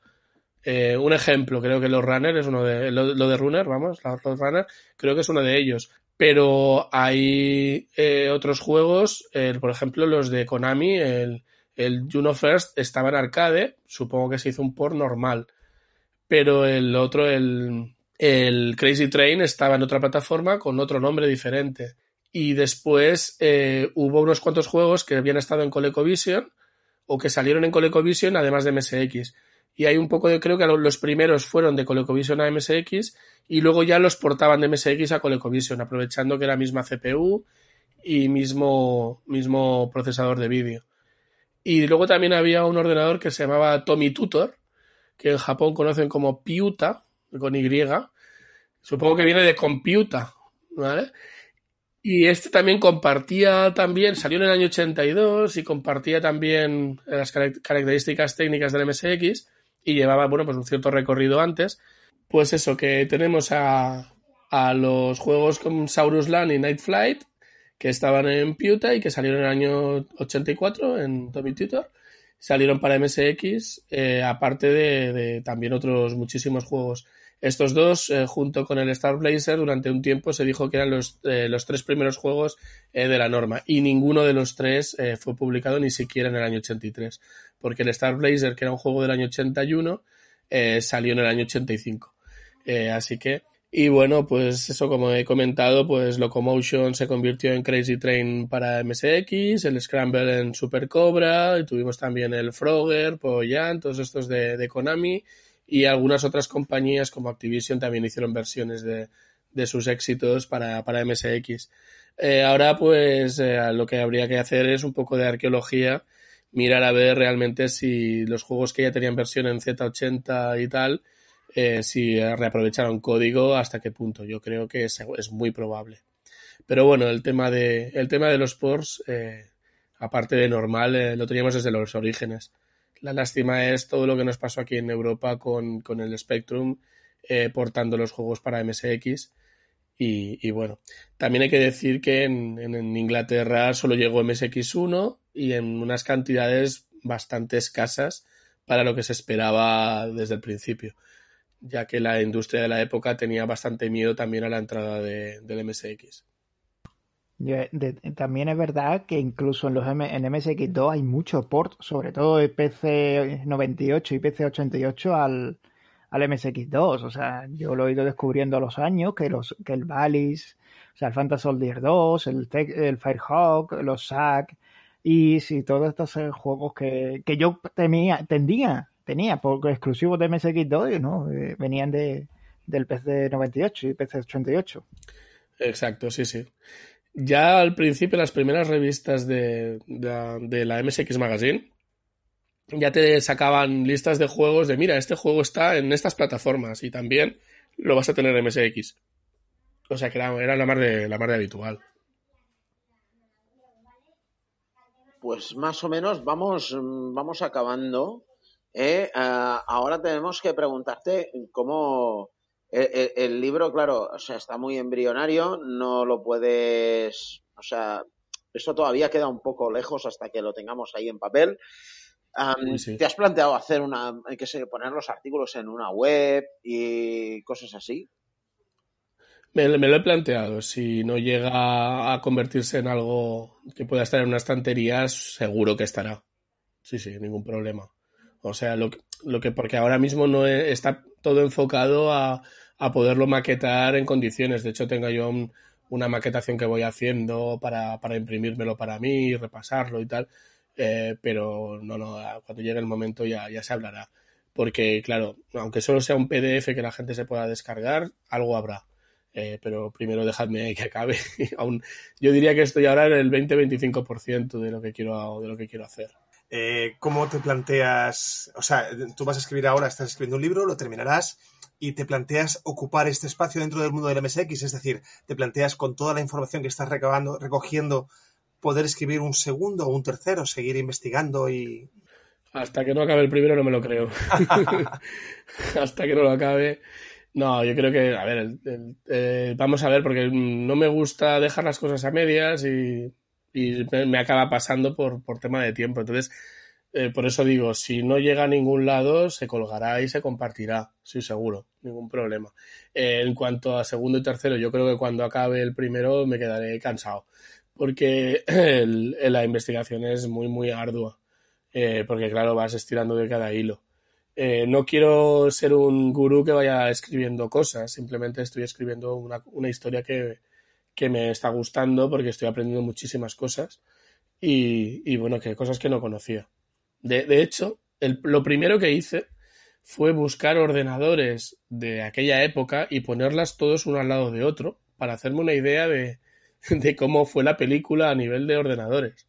O sea, me hice como un cronograma y poniendo, ah, vale, este salió aquí, este salió allá. Entonces, para hacerte una idea, pues eso, eh, como dice Lerma, pues el 68000 salió por aquí, el Atari ST salió por allá, el Spectrum Plus 2 salió aquí, el Spectrum normal allá, el, los ordenadores que he ido comentando, pues en cada uno en su momento, las consolas, porque un- una de las cosas que le pasó al MSX es que a la vez que salió el MSX, salieron consolas que no tuvieron éxito, pero salió una llamada eh, NES y otra que es la SG-1000, que es de Sega, que es la que nosotros conocemos como Master System, y eso salió en los mismos meses. O sea, ¡pam! Y ahí, ahí os queda eso y ya puedes sacar MSX. Eh, O sea, mm, eh, un momentito, eh, a ver, la SG-1000 no es la Master System. La Master System es la Mark III, que es la Sega Master System, la que lleva el, el- el chip que está a caballo entre el del MSX1 y el del MSX2. vale, sí, perdón. Sí, sí, que- no, que Sega iba de, de hostia en hostia y siguió de hostia en hostia. O sea, no es por otra Sí, cosa. salió la 3000, la 1000 y luego la 3000 y sí. Pero bueno, que por esa, por esa época salieron un montón de consolas y sí, sí, la... Pero bueno, creo que también sacó eh, la PV1000 y la 2000 Casio, que sacó una docena de juegos de cada uno. Y bueno, era un galimatías, la verdad. Sí, eh, y una de las cosas, eso, hay, hay una leyenda por ahí negra del, del amigo a- de la gran N y, y presiones para que no saliera software de MSX2, que por eso fue la hostia tan, tan repentina, porque si te fijas, 88, 89, 90 y de repente ¡pop! se corta el software de MSX2 de las grandes compañías. Entonces, ¿de ahí has encontrado alguna información? No he llegado a investigar sobre esos años, pero también me quiero imaginar que, a ver, para MSX2 Plus ya solo fueron Panasonic, Sony y creo que Sanyo fueron los únicos tres fabricantes. Y ya del Turbo R ya solo fabricó Panasonic durante bastante tiempo, pero solo Panasonic. Entonces yo lo que me imagino, si no hay fabricante de hardware, el de software, mmm, supongo que le iría menguando, menguando las ventas y ya no le debía interesar. Mm, Pero es que, O sea- es que software de MSX2 sigue saliendo hasta el día en que se corta de golpe. O sea, no te digo del software de MSX2 Plus y Turbo R, que sabemos que es poco, porque, bueno, es poco. Pero de MSX2, es que el mismo Shack 3 puede ser, Ramón, que lo cortaron. ¿Tower of Gazelle o el Shack 3? Eh, No, el Shack 3 tiene que ser. El Shack 3, esto, teníamos A ver, el 1, el eh, 2, el Gazelle y el 3, que Es en que en teoría aquella iba a salir. época, es que en aquella época yo ya me imagino que la cuota de mercado era una mierda. Salió el Turbo R, lo que tú quieras, o sea, salió, pero ya, claro, en solitario. Yo me acuerdo a Ángel Cortés diciéndome en el 92, eh, diciéndome, oye, vamos a ver, que es que la gente aquí se piensa que Panasonic es una mega empresa y en Japón Panasonic es como Amstrad. Claro, Ángel Cortés, Ángel Cortés no se cortaba un pelo. O sea, y te dice, es como Amstrad, ¿eh, tío? No, no es una empresa que, que digamos que pueda mm, condicionar mucho una cosa como la informática ni, ni, ni nada. Y entonces, claro, e- es el, es el primero que me dijo, con, el MSX, con el Turbo acabado de comprar, como aquel que dice, va y me suelta que, que, mira, chaval, esto no va a ningún lado. Claro.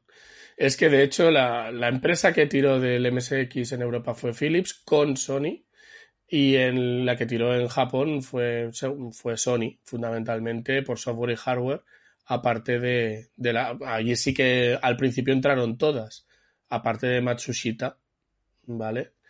Y, eso, pero, pero vamos, que, que para, bueno, Panasonic, eh, que por eso llegó hasta el final, eh, porque necesitaba productos y tal. Pero, pero vamos, mm, Sony es que, claro, ¿cuántos, cuántos modelos hizo? O sea, hoy, hoy he visto un, un- una publicidad que te sacaba por año cuatro modelos relevantes en Japón. Mm, O sea, que dices, pum, pum, pum, pum, pum. Dices, madre mía, año 83, año 84, año 85. Claro, ellos iban re- renovando y adaptándose y sacando modelos y todo el software, los catálogos de Sony son espectaculares, pero tienen de todo.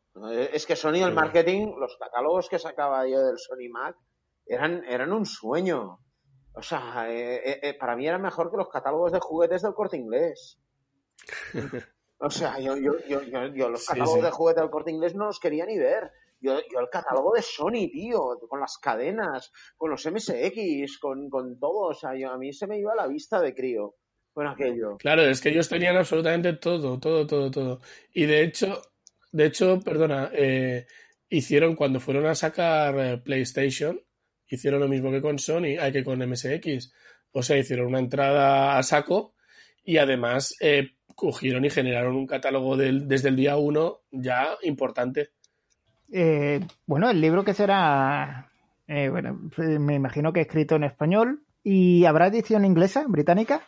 Cuando acabemos eh, la edición de- en el idioma de Cervantes ya hablaremos de hacer una traducción, porque claro, vamos a ver cómo sale. Tú eres bilingüe prácticamente, o sea que puedes. eh, Trilingüe sería, pero ¿Bilingüe o bífido? Multilingüe, vamos a dejarlo en múltiple, ya está. sí. No, no, el tema no es eh, saber leer inglés, sino saber escribir en un inglés satisfactorio y suficientemente bueno eh, como para, para poderlo vender, digamos, o decir que eso está bien hecho. Ah, no, no, No es lo mismo. Todavía me acuerdo de las pullas que le meten a, a Star los holandeses con el libro de, de Konami, que está, que está en Spanglish. Pues seguro. y dices, cállate, mamón, tío, pero si vosotros también me deis ahí unas campanas. Ellos seguro que también hablan con su acento. O sea, en las entrevistas que has hecho tú se les, se les oye el acento y seguro, claro, las, las W que las hablan como... No, y las Y expresiones. cosas de estas. Sobre todo las, Y las expresiones, pues claro, Es que, eh, claro, claro, por supuesto. es que es una de las cosas que yo siempre digo. eh, vamos a ver, el idioma, eh, no solo eh, la redacción, es, es mismamente la entonación. O sea, tres palabras. Claro. Tú ven aquí, depende de donde pongas la coma, tienen significados totalmente diferentes la oración. Sí, sí. Totalmente. O sea, eh, si la pones delante de la, de la tú, tú, coma, ven aquí. O tú ven, coma, aquí. No tiene nada que ver. O sea, nada. Sí, el, el tema luego, aparte de- del tema este, cuando es escrito, eh, la manera con la que tú explicas una frase y la enlazas con la siguiente y tal, pues cuando la traduces ya no tiene nada que ver, porque las expresiones ya no son las mismas. Si tú cogieras un traductor automático y dijeras, voy a traducirlo y luego lo voy a repasar, seguramente tendrías que ir acabando mirando el texto original y tal. Entonces, claro, hacer la traducción frase por frase, párrafo por párrafo, no creo que sea trivial, ¿vale? Pero bueno, de momento vamos a acabar esto y cuando lo tengamos acabado, si lo hemos acabado, pues ya, ya lo hablaremos. Porque estoy seguro de que habrá mucha gente interesada también fuera en, poderlo leer. Mm, pero bueno, o sea, no, no quiero decir que sí porque no es, no es lo suyo. Pero vamos, pensar que estoy leyendo en japonés, en inglés, en francés, en italiano y en todos los idiomas ahora para hacer esto. Perdona que intervenga un segundico con el tema de la traducción. Es que convivo con un traductor. Entonces hay cosas que, me, me, tocan por conocimiento de causa. Estás casado con un traductor. Estoy casado con un traductor. Eh, dos, dos, solo dos acotaciones que sé que no tienen nada que ver con la, con la entrevista, pero ya que se habla del tema las digo. Eh, herramientas como Google Translator son muy óptimas para poder saber qué me ha dicho Pepe o qué pone aquí. Pero toda herramienta, o sea, cuando tú estudias traducción en la universidad, hay una, una asignatura que es herramientas de traducción, porque toda herramienta de traducción necesita un corrector después claro. Eh, traducción e interpretación. Traducción e interpretación, sí. Cuando tú coges un texto de Google Translator y lo corriges, para el cliente es más barato esa traducción, pero para el que lo hace es la puta mierda. O sea, casi mejor que te lo no, no, sí, seguro. por eso, porque es un por eso digo que, que, sería, habría que hacerlo para ir más rápido, pero al final acabarías perdiendo un montonazo de mm. tiempo. Y claro, el, el, tema, el tema es que al final mm, este tipo de libros, como nos dijo Spidey, esto no da no da para comer. O sea, y yo ya tengo mi trabajo y mi familia y mis hobbies y todo lo que he estado dedicándole a hacer toda esta investigación es que en todo lo que es el confinamiento podríamos decir que he podido jugar una docena de partidas porque me daban, prefería investigar que no jugar. Con lo cual, imaginaos, ¿no? Eh, pues eso, dedicarse el tiempo a una cosa o a otra y traducirlo pues es mucho trabajo. O sea, y además si ahora estoy hablando de que de lo que hemos hablado ahora salen 40 páginas o 50 y aún acabo de llegar a aún no, acabo, aún no he acabado el 83, pues imaginaos cuando entre en el meollo. o sea, en el meollo ya con el 84-85 mm, mi idea es en el, cuando llegue el 86 hacer un momento vamos a donde estamos y, ver qué, y ver qué hacemos. Porque ya serían, ya sería a lo mejor ya las 200 páginas, a lo mejor. Entonces vamos a ver cómo queda, ¿no? Pero bueno, eh, vamos a ver cómo, cómo evoluciona. Y sí, el, el, tema de la traducción automática ayuda. Yo puedo decir que, por ejemplo, que desconfío un poco. Y entonces lo que hago a veces es hacer la traducción automática a varios idiomas. Y eh, un, concretamente una, hubo una vez que no me encajaba para nada una, una cosa y se la mandé a un japonés por, por Twitter sin decirle lo que era. Oye, ¿me puedes traducir esta frase? Y entonces amablemente me la tradujo y era exactamente lo que me había dado el traductor automático. Y también, bueno, cuando, cuando conoces el contexto de lo que estás leyendo, es mucho más fácil. ¿De acuerdo? Mm, hay veces que he tenido que descartar un texto porque no lo he podido traducir, pero es que sin saber japonés no puedo descartar absolutamente todo, porque hay muchísima información importante. Muchísima. Bueno. Pues, chicos, ¿alguna pregunta más? Creo que nos queda saber si el, tendremos edición de lujo y edición de bolsillo o solo edición de bolsillo. O sea, tapa dura, tapa blanda. Es, a ver, estamos avanzando mucho. Cartón plastificado. O, o, si no, en canutillo. Tú no te preocupes, yo no, nos lleva unos cuantos, nos ponemos ahí. Tío, por favor. ¡Eh! Anda que no. Bueno, eh, vamos a acabar. vamos a avanzar el tema y cuando avancemos más, pues ya, ya sé, cuando toque ya se verá si, si se hace formal, si hay una editorial que le, interese, si he llegado a, este ese punto, o si me dice, pero tía, ¿cómo quieres un libro de 700 páginas que no me lo va a comprar nadie? Pues, pues eso. la autopublicación no la descarto para nada, porque me parece que es una herramienta que para cierto, para poder tú decir esto es lo que quiero poner y ni una coma más, ni una coma menos, esto es lo que hay, pues, pues ahí está la opción, ¿no? No lo sé, no sé lo que pasará ni, ni nada. Vamos a ver, si está bien, un Kickstarter, ya está. Ha pedido ahora 200 mil dólares un, un, uno para un, un libro de Commodore o de uno de estos Bueno, pero es Commodore. en Estados Unidos da vendieron a, a casco porro. Pero da igual, se hace también en japonés y, y los japoneses comprarán, supongo. O no. Sí. Hombre, si lo haces en japonés, teniendo en cuenta el éxito que ha tenido el, el libro este de MSX Hardware, de, no, el MSX Catalog, Ha tenido ese- que ya va por la segunda edición, pues, pues sí. Pues mira, entonces hay Sí, sí. hambre de, de productos de MSX, ¿eh? Allí. Sí, hombre, se vendieron muchos millones allí, ¿eh? Sí, sí. Bueno, varios millones. No, no, mucho, mucho. ¿sabes? Pues damos por cerrada el programa de hoy. Muchas gracias, Jordi, por todo. Em, mucha suerte, mucho. A vosotros por, a- por atenderme. Eh, ya sabes que esta es tu casa. Lit- li- literalmente, literalmente. Sí, sí, gracias, gracias. Me he sentido muy a gusto. Eh, eh, y nada, eh, chicos, eh, queridos oyentes, esperamos que os emplazamos a nuestro próximo programa de Conexión MSX. Esperamos que hayáis disfrutado este. Y hasta la próxima. Venga, familia, a disfrutar la máquina. Salud y MSX.